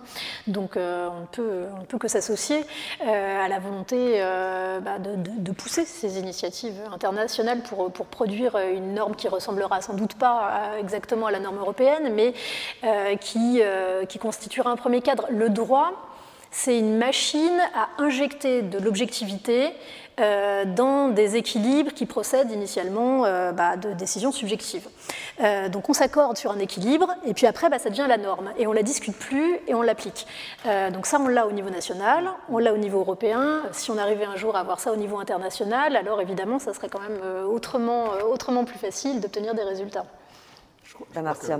Yann Aguilar a bien raison de souligner les obstacles, les, les difficultés, ils sont, euh, ils sont considérables. Euh, je, je, crois quand même qu'il n'y a pas de raison d'être pessimiste. Il n'y a pas de raison d'être pessimiste. Au contraire, je crois que toute la soirée l'a bien montré, euh, il y a quand même beaucoup de facteurs d'optimisme, parce que d'abord, il y a un certain consensus qui se manifeste sur ces sujets-là. Et puis, surtout, pour ce qui est du, de, de l'approche par le droit, d'abord, le droit est pris au sérieux. Euh, en matière d'environnement. Et ça, c'est quand même un progrès. Euh, pendant longtemps, on a pu croire à de vagues déclarations euh, qui n'avaient pas de véritable portée. Mm. Ce n'est plus le cas aujourd'hui. Le, le, le, droit, que ce soit le droit national ou le droit européen ou même international, est un droit qui est pris au sérieux. L'accord de Paris a quand même eu des conséquences sur lesquelles s'appuient les, beaucoup de, de, de juridictions. Deuxièmement, le droit se construit. Euh, c'est aussi un deuxième facteur d'optimisme. Euh, Ce n'est pas un système euh, figé, terminé, inabouti. c'est une construction de tous les jours, en réalité. Tous les jours. Et, là, tous les acteurs, et ça a été bien, bien souligné aussi par, par Aurélie Bretonneau, hein, tous les acteurs ont leur, ont, ont leur part à jouer, pas simplement les, les, gouvernements et les parlements, mais aussi tous ceux qui sont exprimés ce soir dans les différentes tables rondes, toutes les partie prenante de, de, la société, il y a un droit qui se construit. Et, et puis, dernier facteur d'espoir, c'est que ce droit s'inscrit de plus en plus nettement dans un horizon européen et international. Alors, c'est difficile, bien sûr, mais euh, en Europe, euh, c'est tout de même considérable ce qui a été fait, euh, notamment dans les 20 dernières années, en matière de, de, de normes environnementales. Et un droit régional aussi intégré est un exemple. Euh, pour euh, l'espace mondial. Euh, c'est un, exemple qu'on peut justement surmonter un peu les, courtes vues parfois des, des, États. On le fait mieux avec plus de, de, force et de possibilités concrètes en s'y mettant, en s'y mettant à plusieurs. Je crois que les réalisations européennes sont loin d'être achevées mais sont quand même très encourageantes. Et je suis convaincu qu'elles elles sont un élément moteur d'un véritable droit international. Là, on retrouve euh, en matière de climat ce qu'on trouve dans d'autres domaines régulation de l'informatique, euh, régulation des flux migratoires, peut-être demain politique sanitaire. on voit vraiment, à partir d'une action européenne fortement intégrée, il peut y avoir progressivement, bien sûr progressivement, un cadre, un cadre mondial qui euh, se dessine euh, dans un, horizon qui reste évidemment euh, un, horizon à voir dans le, dans le temps long. Vous vouliez ajouter quelque chose? Oui, non, mais on, se disait en préparant tout à l'heure nos, interventions dans le couloir, on, avait des souvenirs d'anciens combattants et on se disait, il n'y a pas si longtemps encore, il fallait passer en assemblée du contentieux au Conseil d'État pour affirmer la valeur constitutionnelle de la Charte de l'environnement. Ça, ça, paraît absurde aujourd'hui parce que c'est une évidence, mais c'était il n'y a pas si longtemps il n'y a pas si longtemps, on n'aurait jamais imaginé un pacte de relance européen euh, qui comporte un tel volet environnemental. Les mm. pactes de relance européens, c'était des questions économiques, purement économiques, où l'environnement était plutôt vécu comme une contrainte, quelque chose qui vient en déduction euh, de, ce qu'on alloue aux, États.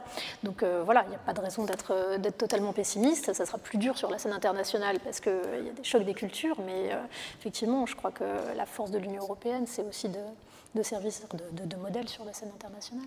Un mot de conclusion, Yann Aguila Alors, un, mot de conclusion, ça serait d'ailleurs peut-être qu'il faut avoir euh, un ou deux. Il faut avoir le, pessimisme de la raison et l'optimisme de la volonté.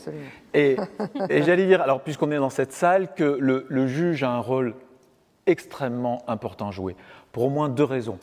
Euh, la première, c'est qu'il n'a pas effectivement, comme ça a été dit, les contraintes et notamment temporelles des décideurs politiques avec les prochaines élections, des décideurs économiques avec les prochains résultats de leurs profits. Et, du coup, le juge peut beaucoup plus répondre aux aspirations des citoyens et s'inscrire dans le long terme. Et, il a une vision qui est vraiment extrêmement importante pour la protection de l'environnement.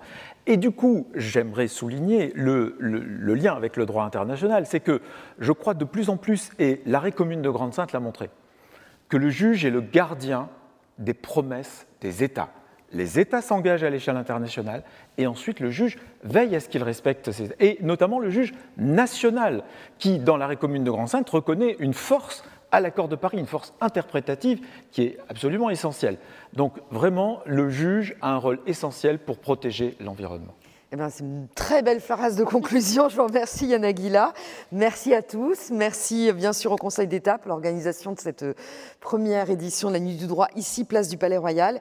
Et pour clôturer cette soirée, je donne la parole à Martine de Boisdeffre, présidente de la section du rapport et des études du Conseil d'État. Venez avec nous Martine. Merci. Merci. Eh bien, je voudrais tout d'abord euh, remercier Corinne Audouin pour la façon remarquable dont elle a animé nos échanges.